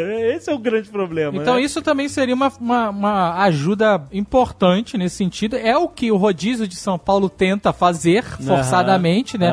Amigo, você que vai pro ponto A pro ponto B na hora que todo mundo, você não vai poder dirigir nesse horário. Mas o volume é tão grande e, e as opções de, de contornar, porque não é uma fraude, né? Você contornar essa proibição são tão fáceis, né? Você Sim. trocar um carro por dois porcarias, por exemplo, que você acaba não acaba resolvendo o problema. Outro problema que surgiu, parecia ser solução, mas está se provando um problema, são os transportes por aplicativo, né? Os carros por aplicativo. Sim. Por quê? Teoricamente, né, eles são melhores que o táxi, o serviço era melhor que o táxi, com preço competitivo e tudo mais. Mas hoje, táxis estão todos nos aplicativos também, e você tem um volume muito maior de carros na rua. Mas eu levanto o pensamento para desafiar isso. Eu não sei se existe ainda um, um estudo sobre o impacto desses é, transportes via aplicativo no trânsito. Talvez seja muito cedo pra gente saber. Não, amigo. Por quê? Na semana passada eu peguei dois que não sabiam ler um GPS. Esses caras estão fudendo o trânsito. então, mas é, é, eu te falar uma coisa. Esses carros, eles são particulares. Certo. Certo? Então, o que acontece? O normal de um carro particular é fazer uma viagem pra um lugar A, ficar lá o dia inteiro parado, depois fazer uma viagem de volta pra casa. Então, mas eu entendo o que você tá falando. E aí, E como... esse carro tá levando outras pessoas E que ele tá aumentando dirigindo. a densidade. Mas a questão que Do- eu do levanto aqui é a particular. seguinte, e, e, assim, eu não tô querendo que acabe com esse negócio, nada disso, tá? Só, só tô botando aqui na discussão. Que essa ideia de que um carro que iria pro ponto A pro ponto B e ficaria parado lá e depois voltaria, Hum. e esse carro passa a estar se movimentando e levando outras pessoas que estariam de carro, é interessante. Uhum. Mas, no país como o Brasil, que é a realidade que a gente conhece, o Caio conhece só a realidade de bicicleta agora.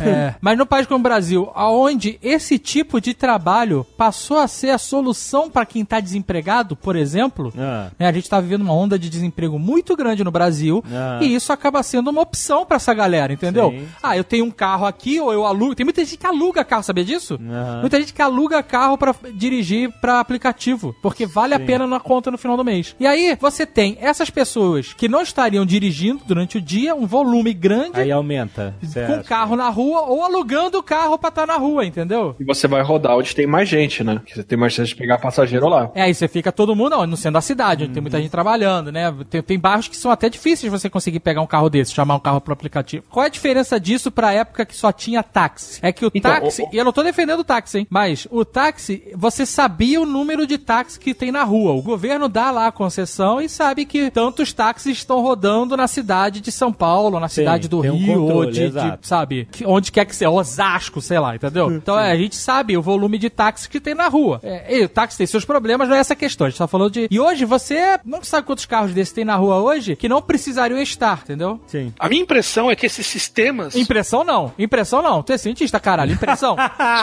tu vem trazer impressão pra mim? A minha hipótese. Ah, bom.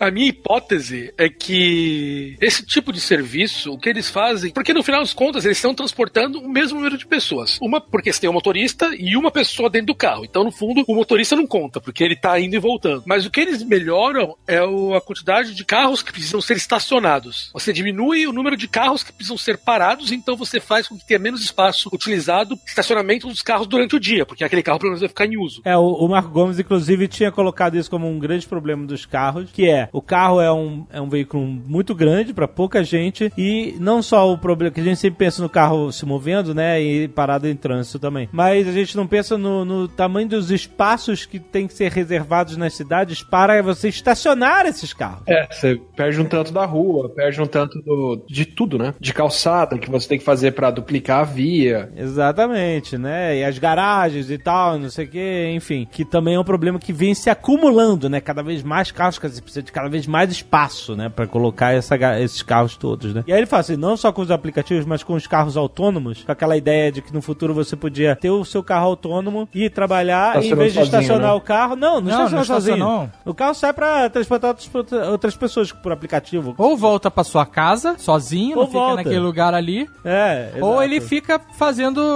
Rodando e pegando mais gente. É, né? exato. É, fazendo dinheiro e, e, e, e rodando, em vez de ficar parado o dia inteiro, né? Talvez esse seja o futuro mais promissor dos carros autônomos. De você não ter mais a propriedade do carro, entendeu? De você. Ou então, se você tiver, esse carro poder trabalhar para você enquanto você tá, não precisa dele, entendeu? Dependendo da cidade que você mora, os custos de combustível e estacionamento são tão altos que vale muito mais a pena você usar um táxi ou um serviço de aplicativo do que você ir de carro pro local. Porque se você for de carro, fazer uma conta simplista, não tô botando aqui custo de PVA, seguro, nada disso, tá? Tô botando só a conta simplista do valor da viagem. Uhum. Então, se eu for para um lugar no Rio de Janeiro, em Curitiba ou em São Paulo, pegar meu carro, for jantar, por exemplo, estacionar, o dinheiro que eu gastei com combustível e estacionamento, e muitas vezes, na maioria das vezes, vai ser maior do que se eu for com um táxi ou um aplicativo. Mesmo táxi, né? Mesmo, mesmo. É mais e você não tem o estresse de dirigir, não tem a preocupação do seu carro ser roubado, né? Uhum. E você pode beber à vontade, porque você não vai precisar dirigir na volta. E apesar de a gente ter feito uma campanha pro Uber falando disso, a gente não está fazendo agora, porque isso aqui não tem nada a ver com Uber. Eu, eu vim pra cá de, de Uber, amigo. Não, está, eu sei. Hoje, agora, inclusive. Uhum. Ó, era, eu, eu, dava pra vir andando, eu ia vir andando, que eu tô na vibe de andar agora pra o aplicativo aqui marcar os passos. Aí, aí eu ia vir andando, era 10 minutos só, só que eu tava atrasado. Uhum. Aí eu peguei um Uber, foi 3 minutos.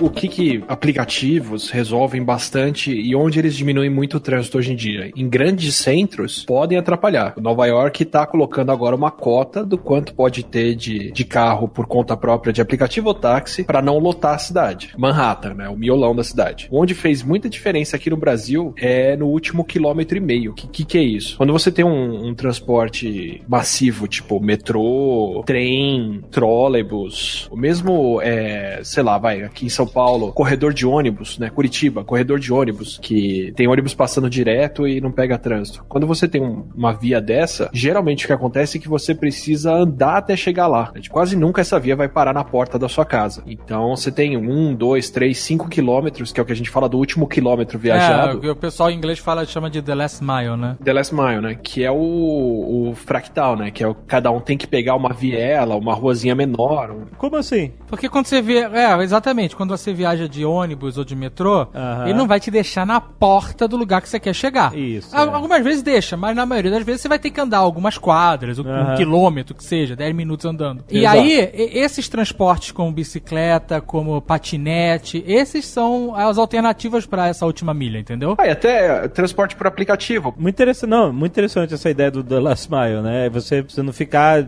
desprovido de qualquer transporte. Que às vezes o cara, por causa do The Last Mile, ele, ele, ele vai de carro. Escolhe carro exatamente. exatamente. Você tem que passar numa viela que é perigosa. Ou vou ter que andar 15 minutos. Ah, não, eu vou de carro. Exato. Entendi. É, e aí quando você consegue fazer, e, e antes assim, né? Se, às vezes você não tinha ônibus que ia pro seu lugar, porque às vezes até o ponto de ônibus você tem que andar para chegar nele. E hoje com o aplicativo que a galera faz é pegar esse, o, o chamar o carro, chamar o táxi para fazer um trajeto de um quilômetro ou dois, sabe? Uhum. Então pelo menos você não gasta tanto como se você fizesse a viagem inteira e com, com o carro preso no trânsito, mas você consegue pegar o ônibus, o metrô, chegar mais perto de casa e de lá para sua casa pegar o transporte. Então tira o trânsito do miolo da cidade onde ele ia estar normalmente e traz esse carro só pro seu bairro ali, para a região mais menos congestionada para você ir para casa. A grande aposta dessa empresa de bicicleta e da empresa de patinete, agora tem em São Paulo também empresa de patinete. Patinete elétrico? É, você aluga e, e dá um rolezinho, e aí no final do dia, e deixa onde quiser também. Você pode deixar largar na rua. E aí depois vem uma máquina, um carro, recolhe para carregar a bateria. Uma logística pouco mais complexa que a da bicicleta, inclusive. A aposta deles é essa do last mile, entendeu? Porque muitas vezes você mora longe do trabalho, uma hora de distância, vamos supor. E aí você pedalar uma hora, você vai chegar na merda. Uhum. Você vai chegar num estado, meu irmão, que já não valeu a pena, entendeu? Aham. Porque ninguém tá morando na Islândia, que o clima é sub-zero, você pode pedalar o dia inteiro que você não sua, entendeu? Exato. Então imagina, você, puta, eu vou pedalar uma hora, sei lá, 40 minutos, ou meia hora que seja. Você pedalar meia hora, você vai acabar suando. Então, se você pega o transporte coletivo, ônibus, metrô, o que seja, e aí só naquele último trechinho, você pega uma bike e vai até o escritório, você não, não vai passar esse perrengue de suar, entendeu? E aí você vai se locomover mais rapidamente. E tem uma outra diferença muito grande disso, que eu, eu não, eu não conheço o Rio, então eu vou falar de São Paulo. É, quando eu morava em São Paulo, eu morava em Interlagos, lá na- no fim do mundo. Uma porrada Também. de gente trabalhava lá na Vila Olímpia, onde eu trabalhava. Que é um fim do mundo também, porque não tem metrô, não tem ônibus, tem porra nenhuma. Exatamente. Então, quando você pega esses centros, tipo, lá na Vila Olímpia, as pessoas, como a Atila falou, cada um vai pra um prédio, cada um vai pra uma regiãozinha pequena. Só que o número de pessoas que saem lá de Interlagos e vão pra Vila Olímpia diariamente é muito grande. Então, esse pedaço você pode construir com um transporte de alta densidade, um metrô, um tram, um ônibus, até se for o caso, e onde você vai conseguir transportar por muitas pessoas compactamente e rápido. E na última, no último pedaço, onde cada um vai pro seu prédiozinho, você consegue colocar o carro, você consegue colocar bike, você consegue colocar ah, o patinete, um transporte que é de menor densidade, mas é onde ele, você vai espalhar as pessoas facilmente. Mas as grandes distâncias, você consegue transportar rápido. Para as menores faz sentido você estar sozinho, né? Exatamente, porque se você tá indo pra lá sozinho. Mas a grande. Todo mundo faz um transporte muito grande por pedaços que todo mundo anda junto, né? Tanto que a gente tem as highways da cidade de São Paulo. Você tem a Marginal, você tem a 23. que Você poderia ali fazer isso por ser um transporte, um trenzão andando ali o dia inteiro. Que é o que o pessoal faz. E vocês falaram, lá na Rússia tem o rodoanel do metrô. Uma coisa interessante para entender sobre trânsito é o seguinte, porque existem, como a gente falou no início, existem políticas e regulamentações, existe a preferência do consumidor, existe também o uso do o uso geográfico da cidade e o, e o planejamento urbano, certo? Tudo isso, tudo isso impacta em como é o trânsito de uma cidade, né? Tipo, se eu não deixo o comércio ficar junto de casa, invariavelmente as pessoas vão ter que pegar algum transporte para comprar as coisas que elas precisam, né? É, exato, exatamente. Então, por exemplo, Curitiba sempre foi uma cidade modelo em, em- em relação a transporte, porque aqui é proibido construir prédios altos longe de vias de escoamento, de grandes artérias de trânsito, né? Então, se você estiver voando para Curitiba e você olhar do alto, você vai ver que existe, na cidade, existe uma faixa reta. Moicano. Cidade É Moicano. tipo Moicano, exatamente. Existe uma faixa reta de prédios altos, e aí quando você olha ao redor desses prédios, vai descendo, vai baixando, vai baixando, e fica tudo flat, tudo prédios pequenos ou casas, né? Porque a cidade foi construída dessa forma. Só quando você tem um monte de prédio, você tem uma densidade populacional gigantesca. Então você, toda essa galera de manhã vai pegar o carro e tal, e vai sair, ou vai para o transporte público, vai sair de casa para trabalhar. Se você só deixa os prédios altos acontecerem perto das vias de escoamento, você, primeiro, você está beneficiando as pessoas que estão perto, o grande número de pessoas que estão perto já dos pontos de ônibus, que aqui tem corredor de ônibus, não tem metrô, nunca teve, nunca terá. Mas tem projeto. O político sempre- que sempre promete. teve. Sempre tem o projeto. Sempre teve o projeto. O político Sempre teve e sempre terá. o político que prometeu o metrô Curitiba tá mentindo. Mas eles usam ônibus articulados em vias expressas, né? Biarticulados. Bia, agora é biarticulado. Não, já é um tempo. E vai ter o super biarticulado. É, é, exatamente. Que eu não faço ideia de mais como é. Cabe mais de 200 pessoas. Como do será um super? Ele tem que muque? Ele tem braços? É sinistro, cara. Mas E é aí- interessante porque a faixa exclusiva do ônibus aqui em Curitiba, ela funciona muito bem. Muito. Ninguém, ninguém entra, cara. Porque se entrar, tem campo minado. O carro explode. Sério, ninguém. A, a faixa exclusiva só é usada por ônibus e transportes Oficiais. oficiais, né? Tipo polícia, Polícia, ambulância, bombeiro, essas coisas, bombeiro. Mas aí, isso é uma puta vantagem pelo quê? Porque como ela é separada totalmente, né? Aham. Ela, ela, ela é separada tem calçada entre ela e a faixa regular. Não é só Aham. uma faixa com aqueles tachões, né? Essa faixa exclusiva que não pode táxi, só pode ônibus, ela nunca pega trânsito. Então, Curitiba ele não tem um problema de trânsito grande justamente por causa dessa organização é, urbana. Mas até na hora do rush, que é ali entre 6 e meia e 8 horas da noite, que aqui na região mais central fica mais complicado, que tem muito colégio, muita Aham. universidade, todo mundo se movimentando, saindo do trabalho, escritórios e tal. Aí nessa hora, nesse período, nesse curto período, fica um pouco mais complicado. Mas se a pessoa for de transporte público, no caso ônibus, em Curitiba, fácil. ela não pega trânsito nenhum. Nenhum trânsito. Nenhum. Nenhum. É, pega uma fila fodida dentro do tubo, né? É, exato. Exato, tem que ter mais Mas até o tubo é uma forma de embarque mais inteligente, porque Exatamente, você paga cara. antecipadamente dentro do Cê- tubo. Você paga no tubo. E aí, quando o ônibus chega, ele abre a porta e você já embarca. O tubo é o ponto de ônibus. Exato, Isso. o tubo é o ponto de ônibus, que é, um tubo, ponto- de fato. É, ele é um tubo de fato, né? De vidro. E aí, né? como o efeito estufa tá destruindo Curitiba, agora fica um calor de 50 graus no verão dentro Aí o que porra. acontece? Em vez da pessoa ficar na rua, olha só que interessante, em vez da pessoa ficar na rua esperando, aí quando entra no ônibus, paga o ônibus, aí,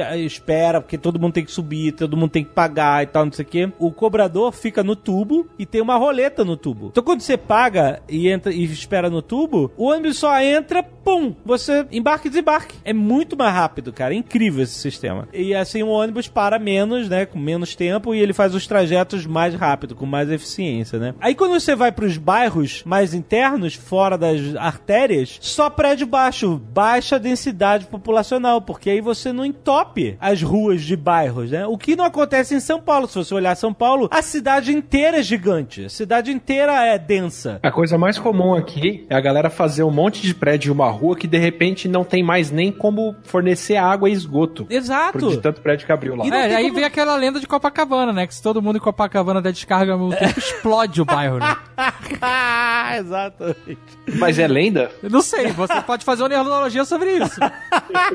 e aí o que acontece? Não tem nem como escoar essa galera. E as ruas de bairro de São Paulo ficam todas trancadas. Porque tá todo mundo voltando pra casa junto. Então isso é um É, exemplo. esse é um problema de não só de mobilidade urbana, como planejamento É, urbano. planejamento, né? né? Onde você bota um volume de pessoas onde a rua embaixo não vai conseguir escoar nos momentos que todo mundo tem que entrar e sair. Exatamente, exatamente. Porque você vê, as cidades europeias, elas têm ruas pequenas, que são antigas, etc. Mas os prédios também são antigos Sim. e também são pequenos, né? Aqui não, aqui a gente tem metrópole que foi construída em volta de ruas pequenas, antigas, entendeu? Que não tem como você escoar a galera, né? Então isso cria um problema, já que É Rio de Janeiro. Como é que você vai fazer com o Rio se você tem morro e, Exato. pedra entre praia, né? É um inferno, é, exatamente. Aí que, por exemplo, São Paulo, você não tem como consertar o desenho da cidade. Já tá feito. Foi um cara não sabia jogar Sin City, o cara que montou essa porra. Entendeu? Mesmo porque no Sin City é fácil. Quando você quer fazer uma via, uma via maior, você simplesmente destrói os prédios e volta. Isso é o modo China de construção. exatamente. A partir de hoje você mora nesse outro bairro e passa o trator. Olha só um exemplo de, de um desenho terrível de, de mobilidade em São Paulo. Você sai do aeroporto de Congonhas, que é um. tá ali em algumas artérias, tudo bem, tem né, várias avenidas passando ali no aeroporto de Congonhas, e tem um fluxo grande de pessoas. Se você quer sair de uma avenida pra outra, lá, pro, ban- pra Bandeirantes, sei lá, de uma pra outra pra trocar quando você sai do aeroporto, são duas avenidas. São duas avenidas? Não, são duas estradas. São duas auto, autovias, né? Aquela, qual é a que tem ali do lado? É Bandeirantes com o quê? Washington Luiz. Washington Luiz com Bandeirantes, certo? Elas se cruzam ali perto do aeroporto. Se você quer sair da Washington Luiz pra Bandeirantes, ou vice-versa, você tem que entrar numa rua de bairro, cara! É inacreditável! Você tem que entrar na rua de casinha, sabe aquele negócio? Você não tem uma via que faça a curva, porque a cidade foi planejada. Que... A cidade foi planejada, já é um... É, foi planejada, não foi, né? Cresceu demais e aí São acontece Paulo, isso. você vê que é, é uma cidade que tem planejamento zero. mano. Zero. Aquele lugar onde é a CCXP, Também. O, o Expo São Paulo lá, É, porque A- tem a imigrante, que é uma via maneira, grande, né? Mas pra você entrar no espaço do evento, é ridículo. Você tem que fazer é. retorno num. Você sai de uma via de quatro faixas. Exato. Você sai de uma via de quatro faixas e você pega um viaduto de mão dupla. Que você acessa por uma rua de bairro. É, cara, é muito zoado. Não, e a parte de trás? Agora a ele- gente já foi. Não, ainda tá com problema. Isso não é culpa da CCXP, não. É culpa do, do espaço e da prefeitura Sim, e do sim, sim. Governando, sei lá. Mas eh, se você vai. A gente teve um ano que foi expositor lá, né, com a Nerd Store. Isso. E aí a gente viu a parte de trás, que é dos caminhões A que logística. levam e. Cara, é pior ainda. É muito pior. Uma estrada de mão dupla pra passar uma tonelada de caminhões. e aí não tem jeito. Evento, ele vai acontecer e a entrada, de, o volume de caminhão é no começo da montagem e no final da desmontagem. E não Isso. tem como fazer flexível. Isso fica uma fila de caminhão inacreditável. Uma ali, fila cara. de caminhão. É por isso que São Paulo tem, acho que, a segunda maior frota de helicóptero do mundo. É verdade, é verdade. É uma cidade tão planejada que faz sentido você voar de helicóptero, né? Quem tem grana vai por cima. Mas pra você ver, o aeroporto de Congonhas, ele foi feito fora da cidade. a Washington Luiz era meio que a estradinha que você pegava pra ir pro aeroporto. É, aí a cidade. Hoje a, cidade, engoliu, engoliu o aeroporto. Pois Não, é. tem, tem uns estudos é, sobre o, o urbanismo que diz que se não existisse né, as demolições e reconstruções na cidade de São Paulo, ela já teria englo- englobado muito mais do que ela já englobou, porque ela grudou em outras cidades, É, né? grudou. As cidades Grande de São Paulo, né? São Paulo e Grande de São Paulo já são uma coisa só, né? Sim, você não sim. tem a fronteira, você não tem aquele espaço sem nada no meio. Não, não tem. Né? Não você tem. vai continuamente de uma para outra. E é o crescimento totalmente maluco, né? Exatamente. E aí o que acontece? São Paulo não tem como você fazer isso, né? Você, como é que você vai consertar isso, né? Você não tem como, como criar o que Curitiba fez. Já tá feito, a cidade já tá feita daquele jeito, você tem que procurar outras soluções, né? É, essas, os transportes alternativos que são bicicleta, patinete, são boas opções. O número de ciclistas vem crescendo. O fato de ter ciclovias, de ter é, opções seguras para o ciclista, né, dão mais confiança e conforto para a pessoa que prefere esse meio utilizar, né? O problema é quando o ciclista tem que lutar com os motoristas que se sentem ofendidos porque tem uma, ciclo- uma ciclovia, porra. é foda, né? Não, e aqui no Brasil a gente tem uma outra categoria de, de membro do trânsito que eu nunca vi em outro lugar, que é o motoboy. Motoboy, eu verdade. não falo nem motociclista, motoboy especificamente, assim. Que Aham. é uma galera, a galera que dirige na faixa do meio. Vida louca, vida louca. Cara, você tem vezes que você tem que estar realmente preocupado com a vida dos outros, assim, tipo, se eu jogar aqui, será que vai vir alguém a 90 por hora? Teoricamente, eu acho, eu não tenho certeza, mas eu acho, pessoa que deveria estar aqui, mas está presa no trânsito, ela poderia confirmar essa informação, que a moto ela pode trafegar pelo corredor. A questão é como trafegar pelo corredor, né? Porque se você tá numa via e o cara tá no talo a 60 km por hora, que seja, no meio de um carro parado, e acaba, né, ficando arriscado, né? Sim. Não, é, é isso que eu falo, assim, não é, não é que, tipo, onde já se viu, tem motos passando no meio da marginal, mas assim, se a marginal tá parada, os carros estão a 10 por hora e alguém passa a 80 na faixa do meio, vai ser um pouco tenso você ver essa pessoa chegando. Sim, não, e é perigoso, porque qualquer um motorista pode decidir mudar de faixa e tal e, e. Esse negócio de mudar de faixa também, eu tava vendo um outro estudo sobre como nascem engarrafamentos. Porque a gente sempre pensa que engarrafamento tá ligado a, a um acidente, ou a chuva, ou qualquer problema, né? Um carro enguiçado, esse tipo de coisa, né? E gera engarrafamento. Mas não é raro, às vezes você do nada, você tá na avenida, tudo para, todo mundo para, Aham. e aí quando a coisa volta a andar, não tem nada na frente, né? Não tem nada, não tem nada. É, só, "Oh, como assim? Não tem nada, não tem acidente, tem. Aí você pensa, ah, já limparam. Não, não. O trânsito acontece por uma reação em cadeia que, obviamente, por ter muito, muita gente na, no trânsito, o simples ato de mudar de faixa pode criar um engarrafamento monstruoso. Porque imagina, não quando tá em poucos carros, quando tem muitos carros na via. Então, imagina todos os carros andando, uma- um grande fluxo, né? Bastante carro. Vai estar aquela filinha indiana, né? Todo mundo junto. Aí um cara decide mudar de faixa. Ou ele tem que mudar de faixa por algum motivo. O que acontece? Ele dá uma mudada de faixa, ele dá aquela forçada, e o cara que tá atrás dele tem que reduzir, certo? Tava na faixa da direita ou da esquerda, por exemplo, onde ele entrou, né? É, o cara onde ele entrou, o cara tem que reduzir a velocidade, porque o cara tá entrando. Aí o cara de trás também vai reduzir. Aí o outro, que tá vendo que essa faixa tá parando, o que que ele faz? Muda de faixa também. E aí o cara de trás dele da nova faixa também vai reduzir. E aí você vai vendo um efeito em cascata que vai indo pra trás que nem um dominó. Quando você vê, todo mundo na via parou porque dois caras resolveram mudar de faixa, entendeu? E essa paradinha que, né, você tem um tempo de você, quando você para o carro e o carro da frente anda, você tem um tempo de reação, você não anda junto com ele. É, não é que vai todo mundo parar em sincronia, né? Exato. O cara para, você para, aí quando ele começa a andar, ainda leva alguns segundos, você começa a andar, e o cara de trás come- leva alguns segundos e começa a andar. E aí você cria um efeito em cascata de, de carros parando. É uma onda, né? É uma onda, ela vai indo pra trás no trânsito, né? É E porque é, você tem que levar em conta, né, o tempo de reflexo, né? Exato, tempo de reflexo. Quanto mais vai a, Ah, o tempo de reação. Eu tomei esse pito no do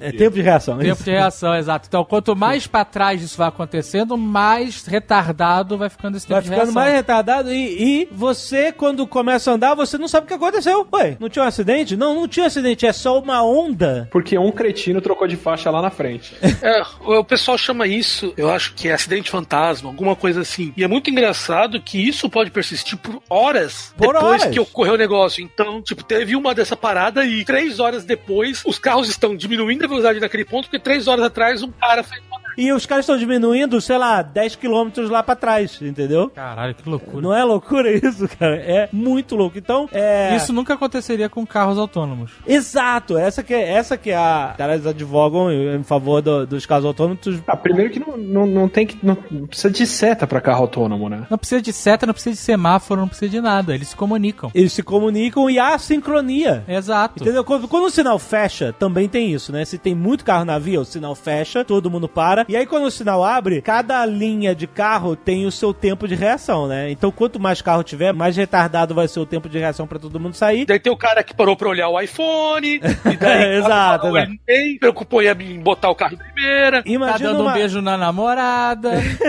imagina uma via onde todos os carros são autônomos e todos os carros começam a andar ao mesmo tempo quando o sinal abre. não, eu digo mais, não precisa de sinal. Ou não precisa de sinal, exatamente. Entendeu? Você eu, já- vou, eu vou atravessar esse cruzamento. O carro fala pros outros, gente, eu vou atravessar esse cruzamento a 30 por hora. Exato. Ah, outro, beleza, eu vou a 20. É. E aí eles não se pegam. Tem um gif animado de um cruzamento de carros autônomos e que não tem sinal, os carros não, Não param. param, exatamente. E eles se sincronizam a, a, a, a cruzada, É né? tipo a Índia automatizada.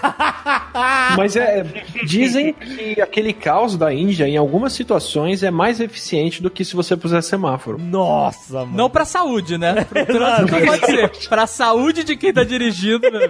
Mas que se você faz uma via larga, você pode ver isso nos Estados Unidos tranquilo. Se repara americano quando sai no semáforo. O semáforo abre, os caras têm que sair arrancando. Sim. E aí chega no próximo semáforo, a pessoa freia de novo. Aham. Então, sobre esse semáforo, deixa eu colocar uma, uma lei de trânsito dos Estados Unidos que a gente conhece aqui. Quando você vai num cruzamento nos Estados Unidos e você vai virar à direita, sabe? O sinal tá fechado. Se você for converter à direita no E não cruzamento. estiver si- sinalizado que você tem que parar. Exatamente. Se não tiver uma exceção, que é fala assim, não vire à direita no sinal vermelho. Se não tiver nenhuma marcação, você pode sempre, se não tiver vindo carro, você pode ultrapassar o sinal vermelho e virar à direita. não Isso pode é- ultrapassar pro outro lado do cruzamento. É, você não pode reto. cruzar. Não pode cruzar. Você pode virar à direita. Virar é isso, sempre e não pode virar à esquerda. Você, Não, porque, é sempre porque aí se você for virar à esquerda, você tá cruzando. Tá cruzando, exatamente. Então é isso. Se você chega num cruzamento, o sinal está fechado pra você. Se não tiver vindo carro, se você tiver um espaço, você pode virar à direita. Mesmo com o sinal fechado. A não ser que tenha uma proibição específica dizendo que você não pode. Isso é muito engraçado, porque exatamente por causa disso, tem uma empresa de entrega, é, dessas de entrega de, de- de pacotes e tal, É verdade, que eu ia falar eles, disso. que eles modelaram e todos os carros que fazem entrega, eles não podem virar à esquerda. Eles fazem as rotas de maneira que o carro sempre vire à direita. Ah, Ou se você tem que pegar uma rua à esquerda, você passa por ela, pega a direita, direita, direita, e aí você cruza, sabe? ah, em vez de parar. É, Põe- porque é, em eles vez de parar e virar à esquerda, você faz a volta no quarteirão pra pegar aquela via. Sei. É, mas eles também faziam as entregas. Então, tipo, em vez de. Vamos falar que o caminho mais curto seria: eu viro à esquerda, deixo na tua casa, ando e deixo na casa do Átila depois. Eles vão fazer que ele vai primeiro na casa do Átila, vire à direita, direita e atravesse pra chegar na tua casa. Ah, Porque dessa maneira o carro nunca breca no farol. ah, tá. E a conta que eles fizeram é que isso economiza algumas centenas de milhões de dólares de combustível no final do ano. Caraca, sério? Sem falar que tem menos batida, menos desgaste de freio, pneu e o diabo, porque você não precisa mais ficar esperto pra você virar à esquerda. sabe? Mas isso no caso dos Estados Unidos, onde é permitido fazer isso, é isso. Sim, virar à direita claro. no. Caraca, que incrível. Os caras, eles falam, eles têm uma propaganda que eles falam: nossos carros nunca viram à esquerda. O que eu acho muito legal nisso tudo, porque a gente começou a falar de mobilidade urbana, mas observa como o problema é complexo. A gente falou de geografia da cidade, a gente falou de como as leis de trânsito e as pessoas, os pedestres reagem à lei de trânsito, como as Da cidades história da cidade, né? da história da cidade, como as cidades são montadas. Uhum. E é tipo, de- tudo isso colabora pra você entender como a gente pode se locomover na cidade. E a gente não falou de outras coisas ainda, que, por exemplo, a gente poderia falar como o Atila mencionou isso um pouco, mas como você distribui os comércios da cidade afeta como as pessoas se locomovem na cidade. Aham, sim. Porque em São Paulo, por exemplo, é muito comum você ter aqueles quarteirões infinitos que só tem prédio, prédio, prédio, prédio, prédio, prédio. Então isso faz com que não seja bom você andar a pé. Mas você vai, por exemplo, aqui em Amsterdã, todos os prédios você tem comércio embaixo, então você não tem que andar muito para poder comprar o pão. E todos os prédios você tem cruzamentos que te permitem cruzar para outras ruas. Então é mais fácil as pessoas andarem a pé. Aham. Então você precisa menos do carro para poder fazer o last mile. Então todas essas coisas se comunicam para você poder entender como você vai se, se locomover na cidade, como vai ser o melhor modo, porque é tudo um sistema alterando o outro. Se eu mudo a lei de trânsito, isso muda como eu tenho que colocar os meus comércios na cidade. É uma coisa muito louca e tudo se conecta em relação a isso. A altura de prédio, né? Se o prédio é- pode ser muito alto, tem muito mais gente saindo ao mesmo tempo de um mesmo quarteirão. Sim, exato. Esse é o problema aí de São Paulo. Em compensação, as pessoas precisam percorrer uma distância menor, porque frequentemente o trabalho vai estar mais perto delas, porque tem mais gente indo pro trabalho. É muita coisa junto. Existem tecnologias que têm, eu imagino, que ajudado a desafogar um pouco. Por exemplo, se você abre qualquer aplicativo de GPS hoje, ele vai te indicar rotas alternativas, né? Porque ele vai medir o trânsito de uma rota e vai. E se você colocar isso em larga escala, se você tiver uma grande quantidade de usuários, né? Que hoje tem, só o fato de, por exemplo, ah, ficou engarrafado aqui. E aí ele começa a, para um monte de outros motoristas, a sugerir, ah, então faz essa rota alternativa. Você já vai diminuir a intensidade daquele engarrafamento na via principal. Porque você já tá organicamente As pessoas já estão sendo desviadas, né? já estão sendo desviados, exatamente. É uma vantagem que eu não sei mensurar qual a é o não tamanho. ser que venha o gafanhoto A gente já discutiu isso. que vota no Waze, por exemplo, que você pode marcar no trânsito, né? E aí tinha os gafanhotos que marcavam a rua que ele queria passar, É, como o cu- ficava dando notificação de tráfego, é, de exato. trânsito intenso. Exato. E aí o Waze começava a mandar as pessoas não pegarem essa rua. aí o Pro malandro pegar a rua liberava. tranquila. Exatamente, cara. Ah, mas até em São Paulo mesmo, hoje, com um aplicativo de entrega, que aí você não precisa sair pra comer, você não precisa sair pra pegar outras coisas. Começa a ficar tudo mais concentrado, né? Então, em São Paulo tem. é, as entregas têm aumentado muito justamente porque as pessoas não, não têm saco mais de sair. Ah, não, não quero sair, vou pedir comida em casa. Isso, é- isso realmente tem acontecido.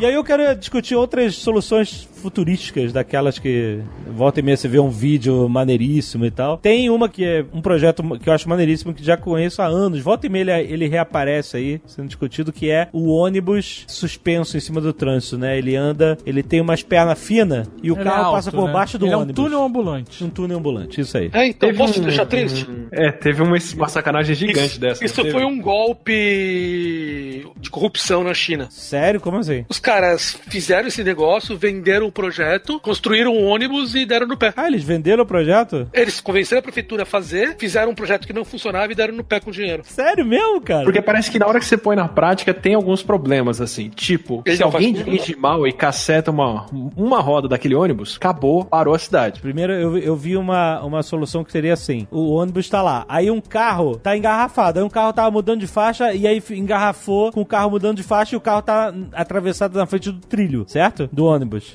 Aí o ônibus ia, teoricamente, o ônibus túnel ia parar, porque o ônibus tá lá no segundo andar, né? Ele, ele, ele fica, as rodas dele ficam entre as faixas, né? As rodas do, no, em trilho entre a faixa. Se o carro tá mudando de faixa e parou, o ônibus não pode passar. O ônibus levanta uma perninha, passa, abaixa a perninha e aí quando vai passar a perninha de trás, ele levanta a perninha de trás e passa, entendeu? Então ele passa por um acidente, por um carro, etc. Agora você tá levantando a possibilidade do carro bater na perna do ônibus, é isso? Por que que pararia a cidade se o ônibus não ocupa espaço? Que se bate, Se quebra o ônibus, cai, maluco. Não, mas não cai. Ah, então tá certo. Não é assim que funciona, Não, caralho. Não, cara, peraí. Não cai porque ele levanta uma perna. O cara tem que bater em duas pernas. Não é impossível, não vai bater em duas Se pernas. você tirar um alicerce, ele cai. Não, não cai, cara. Ele fica em pé. Tanto que o design que eu vi era o ônibus levantava uma perna pra passar por, por um acidente, entendeu? Levantava uma perna, aí ficava com três pernas, aí depois já baixava, aí levantava outra perna, ficava com três pernas. Essa é a parada. O ônibus não, não cairia assim. Mas.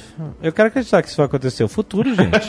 Eu não acho É que isso maneiríssimo o ônibus não. túnel. Não acho mesmo. não? Não acho. É viável. Não acho. Acho que o carro autônomo e transportes de last mile são muito mais. Então, isso. é, Obviamente, isso é muito mais barato, muito é mais barato, barato. e, e mais seguro, eu acho. Quer ver um método de, de transporte que foi popular, tiraram e estão tentando trazer de volta porque tem muito benefício? Dirigível. Dirigível.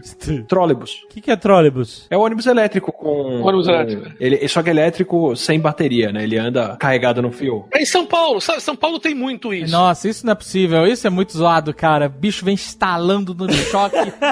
A cidade vira uma teia de aranha com aquela merda. Aí era triste quando soltava o pauzinho, que o cara ficava tendo que acertar o pauzinho de novo na, na Esse mesmo. Mas ó, olha o lado bom. Ele não. não polui e não faz barulho. Não, mas a gente não tá aqui pra salvar o planeta, a gente só quer melhorar o trânsito. Eu vi um outro projeto agora futurístico. Um drone que carrega passageiros, tipo um helicóptero, certo? Então imagina um drone que tem uma cápsula destacável de passageiros. Com a vantagem que você não precisa pilotar, né? É, então imagina um helicóptero grandão. É, Ele, ele tinha um formato de drone porque ele era um quadricóptero lá. E aí, no meio, ele tem, imagina uma cápsula enorme que é tipo um ônibus, sabe? Aí ele vem voando, pousa, aí vem um- uma carreta de ônibus, engata na cápsula e puxa a cápsula. Então não tem embarque e desembarque. Você voa e depois vai direto pro transporte público terrestre pra fazer, sei lá, sua mile. de- Caraca. Isso é muito Minority Report, hein? é, é, eu não, eu não sei, às vezes esses projetos são meio viagem, mas, e- e- e- mas é legal ver, entendeu? O que, que as pessoas estão pensando. Mas o que eu imagino que é o mais provável de acontecer é se alguma empresa tipo a Boring Company, alguma coisa assim, conseguir fazer uma maneira de diminuir o custo de criação de túneis, De e daí sim a gente facilitar pra tirar o carro da rua, né? Tem o Hyperloop do menino Elon, né? É, se tem o Hyperloop ou qualquer coisa que permita a gente fazer. Porque o grande problema dos carros autônomos, que a gente falou, eles não precisam de farol. Farol é termo de paulista, né? De, de- de- de sinal de trânsito, isso, isso aí.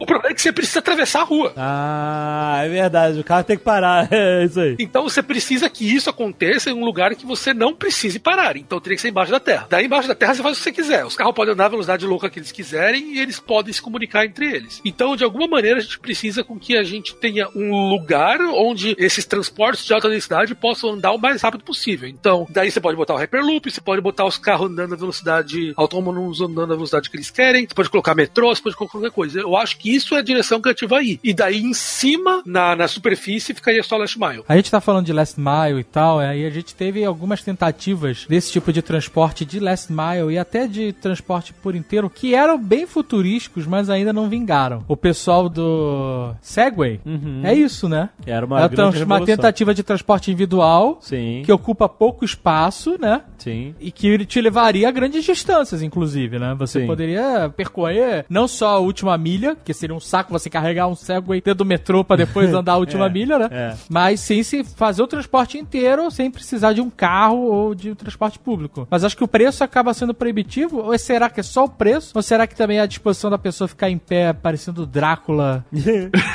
Mas dizem que é uma das coisas mais cansativas que tem, você ficar em É pé cansativo. paradinho. É? aquilo, né? É, quando a gente andou lá de. E acho que é costume, porque segurança de shopping ah, se amarra.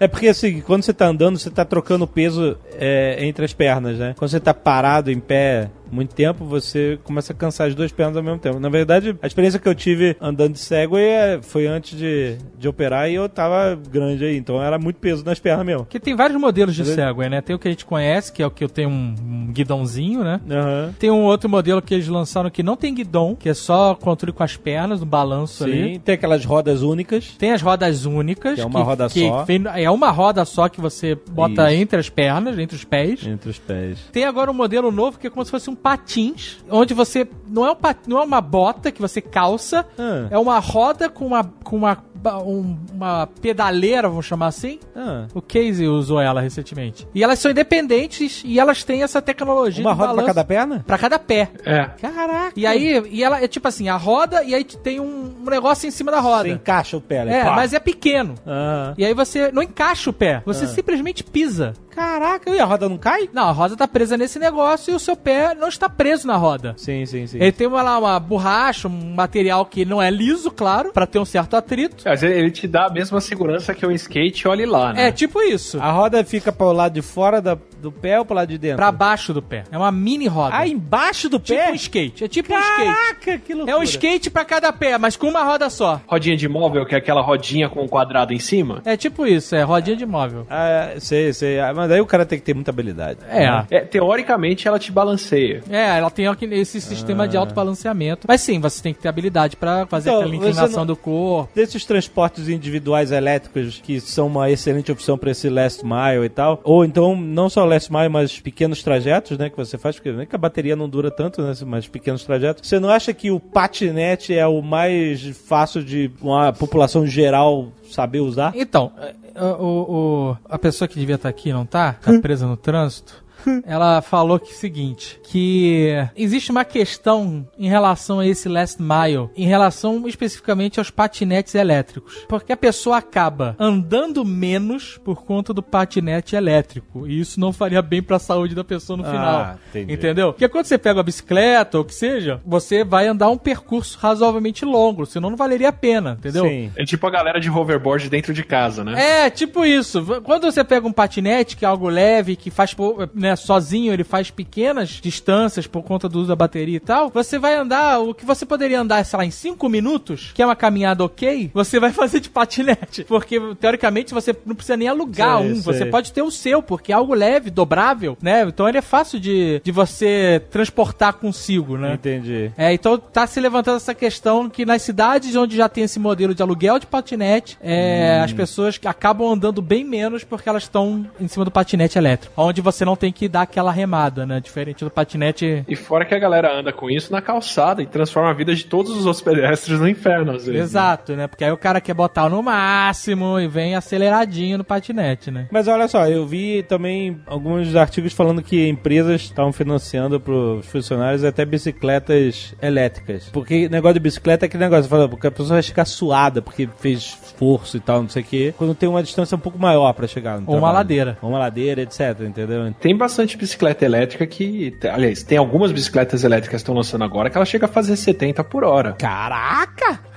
Tem dois tipos de bicicleta elétrica, né? Tem a que são tipo uma mobilete, que você não precisa pedalar, e tem aquelas que você precisa pedalar mesmo. Porra, mas é elétrica pra quê? É pra botar- ligar o rádio? É, a bicicleta elétrica, a concepção da bicicleta elétrica é quando você tem um transpor algo muito difícil. Ah, tá, tipo, Só você ladeira. pedala, é uma bicicleta, você faz exercício, é bom pro seu corpo, mas quando tem aquele ladeiraço, tu pede Aí auxílio. tu- tum, É, ela joga duas, três vezes mais força numa pedalada sua, É, assim. Então você, você continua pedalando.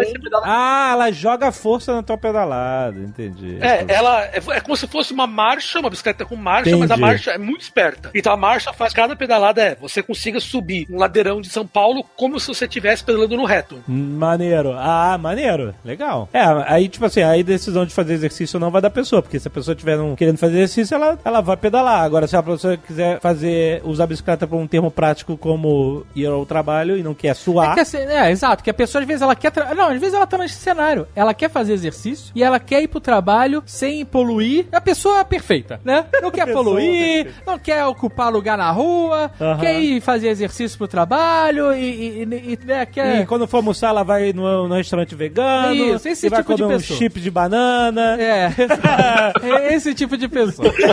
Esse tipo de gente. Aí, essa pessoa, ela vai fazer exercício, só que ela não precisa, na, na hora do percurso cotidiano Se fuder, dela, é. se fuder pra escalar De terno, o né? Everest de terno. tá bom? Exato, exato, exatamente. É. E, e só as roupas que não, não matam animais, sabe? Sim, sim, sim. Então ela. A bici, essa bicicleta é excelente pra isso, na real. Porque na hora que você vai passar o perrengue, você- ela te auxilia e aí você faz o percurso inteiro naquele mesmo ritmo. Sem sacrifício de subir uma ladeira que bicicleta que é fodido. É muitas vezes melhor você sair da bicicleta e andar e a pé levando a bicicleta do lado. Não, mas é, é- é isso mesmo. Então eu já vi gente falando que pra São Paulo a solução seria, se a gente quer fazer esse negócio do Last Mile, estimular as pessoas a terem, ou empresas botarem essas bicicletas elétricas, porque daí o esforço seria simples, não seria como aqui em Amsterdã, que tipo, é reto, então você não precisa de bike elétrica, mas aí em São Paulo Ah, você o que, que é a inclinação máxima em Amsterdã? 2 metros? O ponto, a diferença do ponto mais alto pro ponto mais baixo da cidade? É, deve ser 3 metros, é 3, 4 metros. É. Depende de onde você vai cair, porque eu, eu sei de cara de TI aí que, que andou aprontando e caiu em canal. Foi uma vergonha. Eita, mas daí não dá de bicicleta, daí não dá de bicicleta. Tava andando de outra coisa. É, é- é a bicicleta original, né? E tem outra aqui em São Paulo, né? Que é chuva. É, isso é foda. Isso é um problema, porque todo esse cenário bonito que a gente tá pintando aqui, de Ah. bicicleta elétrica, de patinete, de hoverboard, o que seja, morre quando cai um temporal. Hum, é verdade. Cara, uma chuva. Eu já vi chuva arrastando carro em avenida aqui. Caraca, cara, é. É quando chove é um problema mesmo. Daí você tem que ser tipo uma bicicleta do James Bond que vira barquinho, né? Você vai. uh, E aí, Marco, o que, que você acha disso? Oi, não sei. eu acho que com certeza a bicicleta é a resposta. Absoluta, eu tô entre duas bicicletas agora. Tem uma à minha esquerda e uma à minha direita. Ai, que ótimo. E você tá de carro no meio. Não! não.